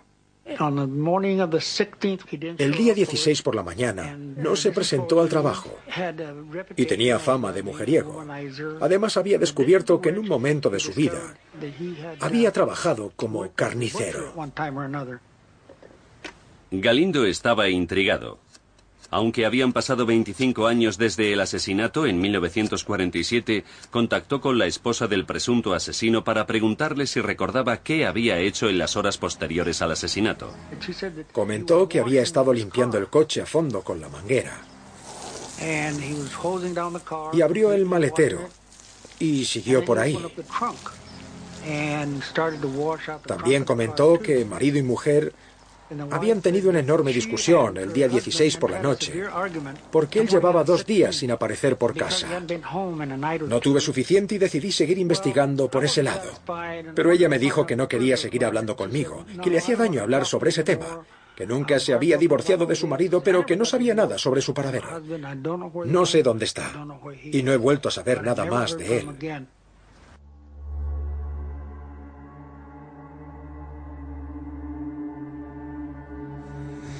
Y agrego otra cosa más. Al tiempo que él volvió, no se quedó con la duda, la mujer desapareció. Y no se ha vuelto a saber de ella. No se ha vuelto a saber nada de la mujer, del, oficial de policía. O sea que el, policía no le pueden detener porque desaparece, ¿no? Y al tiempo, el que está investigando, el que está sospechando de su compañero, como que se queda con la espina, ¿sabes? Como si no tenían problemas familiares, problemas de pareja, voy a volver a intentarlo. Y cuando va a comunicarse con ella, no contesta el teléfono, va a su casa, nadie la ha visto, desaparece hasta el día de hoy. Hombre, es muy probable, ¿no? Que fuera él, ¿no? Porque date cuenta esos cortes que tiene ella, que dice, se hacen con precisión de cirujano, él es carnicero. y él antiguamente, antes de ser policía, era carnicero. Y dice que desaparece durante dos días. Hemos visto que ella ha estado maniatada. Nos dice la autopsia que durante un periodo prolongado en el que le han estado haciendo, bueno, pues de todo un poco. Entonces esos dos días de ausencia de este hombre de casa, pues puede ser, ¿no? Hombre, la verdad es que entre todos los sospechosos que hemos ido hablando es, el que, tiene todas las papeletas. Claro, es que a mí me cuadra más, no sea Lucas. Eh, a ver, sí, mm, ese que más cuadraba en la historia, aparte del, cocinero, que curiosamente pintó el coche recientemente, de un color claro a un color oscuro. Eh, y luego también a una persona que es que no me recuerdo, pero creo que el apellido era algo así como de William o así, que justamente casi las mismas fechas, pero de un año después, si no recuerdo mal, eh, se incendia su casa y con él dentro, ¿no? exactamente, sí, estaban sospechando de él y después con el tiempo casualidades se quema su casa, pero con él dentro. Claro, el tema es que con este hombre dio. Eh, sí que estuvo hablando con, es, con, con el. Vamos, que se lo, se lo cargaron, literalmente. Sí, bueno, no lo sé, pero sé que este hombre sí que eh, estuvo hablando con el que estuvo a- al mando de, de, de este caso, bueno, uno de los tantos que estuvo al mando de este caso. Sí, hubo muchos policías. Y, y dio datos muy similares de un asesinato de con un año de an- anterioridad que eh, justamente tenía el mismo eh, modus operandi, como le llaman ellos, ¿no? Eh, se tenía los mismos, o sea, los mismos cortes, estaba todo exactamente igual. Y a él, y él es- ese asesinato sí que se atribuían a este hombre, ¿no? Que, bueno, en- por lo que sé que tuvo un rechazo y todo lo demás, ¿no? Pues, quería algo con ella y no... Y, y claro, como ella no podía tener sexo, él no... No, no podía, no podía. Claro, Yo creo que fue uno de los uno de los motivos, ¿no? Sí. Y aparte de, de cómo la pusieron, eh, eh, en parte sí que logró ella lo que quería, ¿no? Ser, ser popular. Sí, En pero parte. joder, en esa ¿A qué precio, no? ¿A qué precio? Hombre, también no hay que desechar ¿no? la idea de que podría ser, pues eso, un snuff movie, ¿no? Todos sabemos que son esas Pero, grabaciones. pero, lo han, pero lo han descartado. Bueno, al final esas grabaciones las ven quien las ven. Son, como todos sabemos, son grabaciones de asesinatos, violaciones, Hombre, torturas, las- suicidios, necrofilia. La, la, fo- la fotografía de, de la muerte de, de la chica es muy desagradable. ¿eh? Es que tú la ves de lejos y piensas que es un maniquí. Parece, parece un maniquí. Parece un maniquí. Esa su piel toda pálida. Claro, es que date cuenta que a ella la desangran, ¿no? O sea, no la dejan ni una gota de sangre dentro. Por eso también puede ser ella que se movía en esos círculos de, de bueno, de películas, ¿no? De pseudo películas mm, de serie B. Sí. Eh, bueno, ¿quién te dice a ti? Una chica tan guapa que, bueno, mm, sabiendo ya, bueno, pues ese tipo de, de problemas, ¿no? Del, del pseudo, bueno, ella que era pseudo hermafrodita, ¿no? Eh, bueno, pues que no la utilizaban para hacer ese, ese snap movie, ¿no? Sí, pero de ella cargártela. Claro, pero de eso y, se y- y trata. de esta manera tan cruel. Pero bueno, de eso, de O sea, eso se tratan o sea, esas de- grabaciones. O sea, dejar excremento humano dentro de un estómago de una mujer, luego Sí. partirla en dos, ama- eh, eh, a- a- Israel, hay gente que amarrarla paga- y desangrarla Sí, y pero luego y luego dejarle la, Sí, Israel. cortarle la cara como si fuera una sonrisa. O sea, es una o es Hay gente que paga verdaderas millonadas por ese tipo de películas y además lo sabemos todos. Entonces yo no descarto el que, vaya se- por ahí, ¿eh? El que se lo, el- la que se, el que la mató es un psicópata, pero de primera. No sé si habrán sido uno, dos o tres, pero el que Hombre, mira, en los tres sospechosos, eh, para mí los tres sospechosos podría estar tranquilamente los tres implicados. Sí, tranquilamente, ¿por qué no? Porque no justamente sería, el- no, no sería, perdón Lucas, no sería ni la primera ni la última vez. Ah, mira, el coche, claro.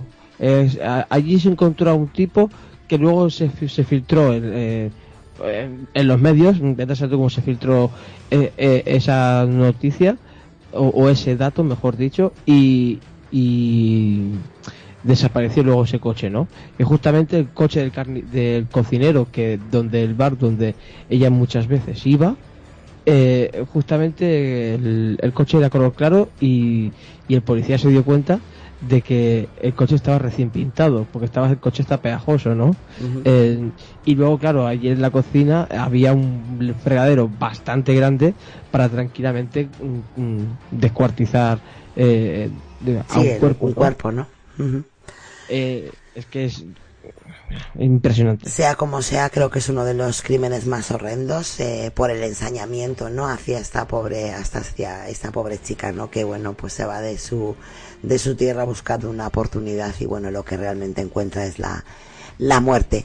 Vamos a dejarlo aquí, si os parece, porque tenemos otros muchos casos, pero vamos a partir este podcast en dos, como hicimos hace, hace un- unas semanas con esas desapariciones porque creo que hay mm, algún caso también largo como el de la de la Dalia Negra y bueno pues se merecen su espacio. Así que posiblemente sea la semana siguiente la semana próxima o la siguiente porque la semana que viene creo que que emitimos desde el Mar Nervión así que será una charla entre amigos supongo. Ya veremos a ver lo que lo que sale de ahí. Así que yo creo que en 15 días puede ser, ¿no? Irra, que hagamos la segunda Sí, parte sí, sí, de- porque ahí nos queda ahí un par de casos larguísimos. Sí, quedan tres o cuatro, quedan sí, tres por o ejemplo, cuatro. no, mejor no digo, mejor no, No, digo los no, títulos. no, yo No. estoy deseando de llegar al último, fíjate, me parece Eh, muy, muy, muy, muy interesante. Ese último que creo que va a ser el primero del próximo capítulo, ¿no? Cuando hablemos de, de esos asesinatos sin resolver.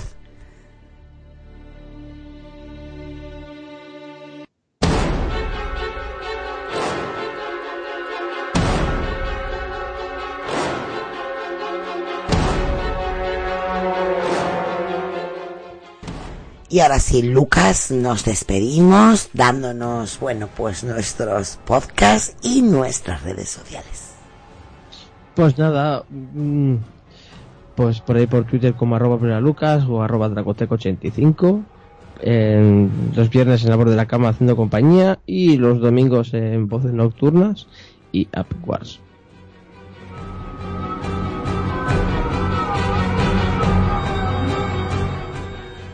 Bueno, hija, ya la te toca a ti despedirte y bueno, pues eso, ¿no? Dar tus redes sociales o lo que quieras dar. No, nada, eh, la verdad que me lo he pasado bien. Mm, el último caso es espectacular, todo lo que le hicieron a la pobre chica. Yo creo que me quedo con ese. Y con el curioso caso de los pies, muy raro. Ha- Habrá, hab- habría que mirarlo más adelante, con más profundidad, si han vuelto a aparecer más pies y si sabe si se sabe de, de- de algo más, ¿no? Sobre este caso tan curioso de los pies ahí en, Vancouver. Y, y nada, pues espero que le hayan gustado, que le haya gustado a la gente que está en directo y que está y que está escuchándonos en diferido, en la mañana, por la tarde, por la noche, la hora de trabajar, en coche, de viaje, lo que sea, pues que se lo pasen bien.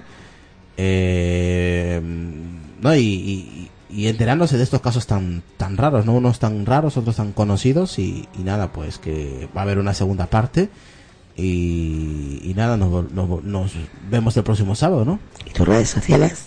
Arroba Perianos vía Twitter, eh, en Facebook también, en el grupo de Telegram, que lo tenéis ahí en la descripción del podcast al final eh, de este podcast y, y la página web www.aplenos.com donde se sube varios tipos de De todo, ¿no? De Sí, todo. sí, de noticias y, y nada si tenéis alguna algún tema en especial que quieran que, que lo tratemos en directo pues dejarnos los mensajes en privado vía Twitter y ahí pues lo, lo iremos poniendo en la lista que tenemos privada, ¿no? De los temas que vamos tocando los sábados. Claro que sí, nosotros encantados, ¿no? De Sí, que- porque así nos echan una mano también de los Eh, temas. Exacto. Claro, porque a veces se vuelve uno un poco loco, ¿no? Hasta que da con el tema, ¿no? Para poder tratar. Así que estamos, bueno, pues eso, agradecidos de que nos hagan llegar los temas de preferencias. Sí, de- que dejen su like y que compartan. Y ya está. Con Muy eso bien. nos vale. Vale, pues gracias, Irra.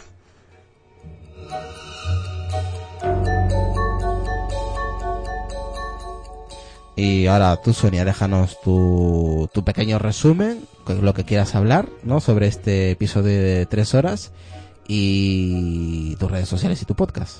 Bueno, yo agradecer a esas 72 personas que están en directos con sus 20 corazoncitos, que no me casan, estos como los pies, veo muchos pies y pocas personas, pues veo muchas personas y pocos corazones, así que animarse a darle al corazón.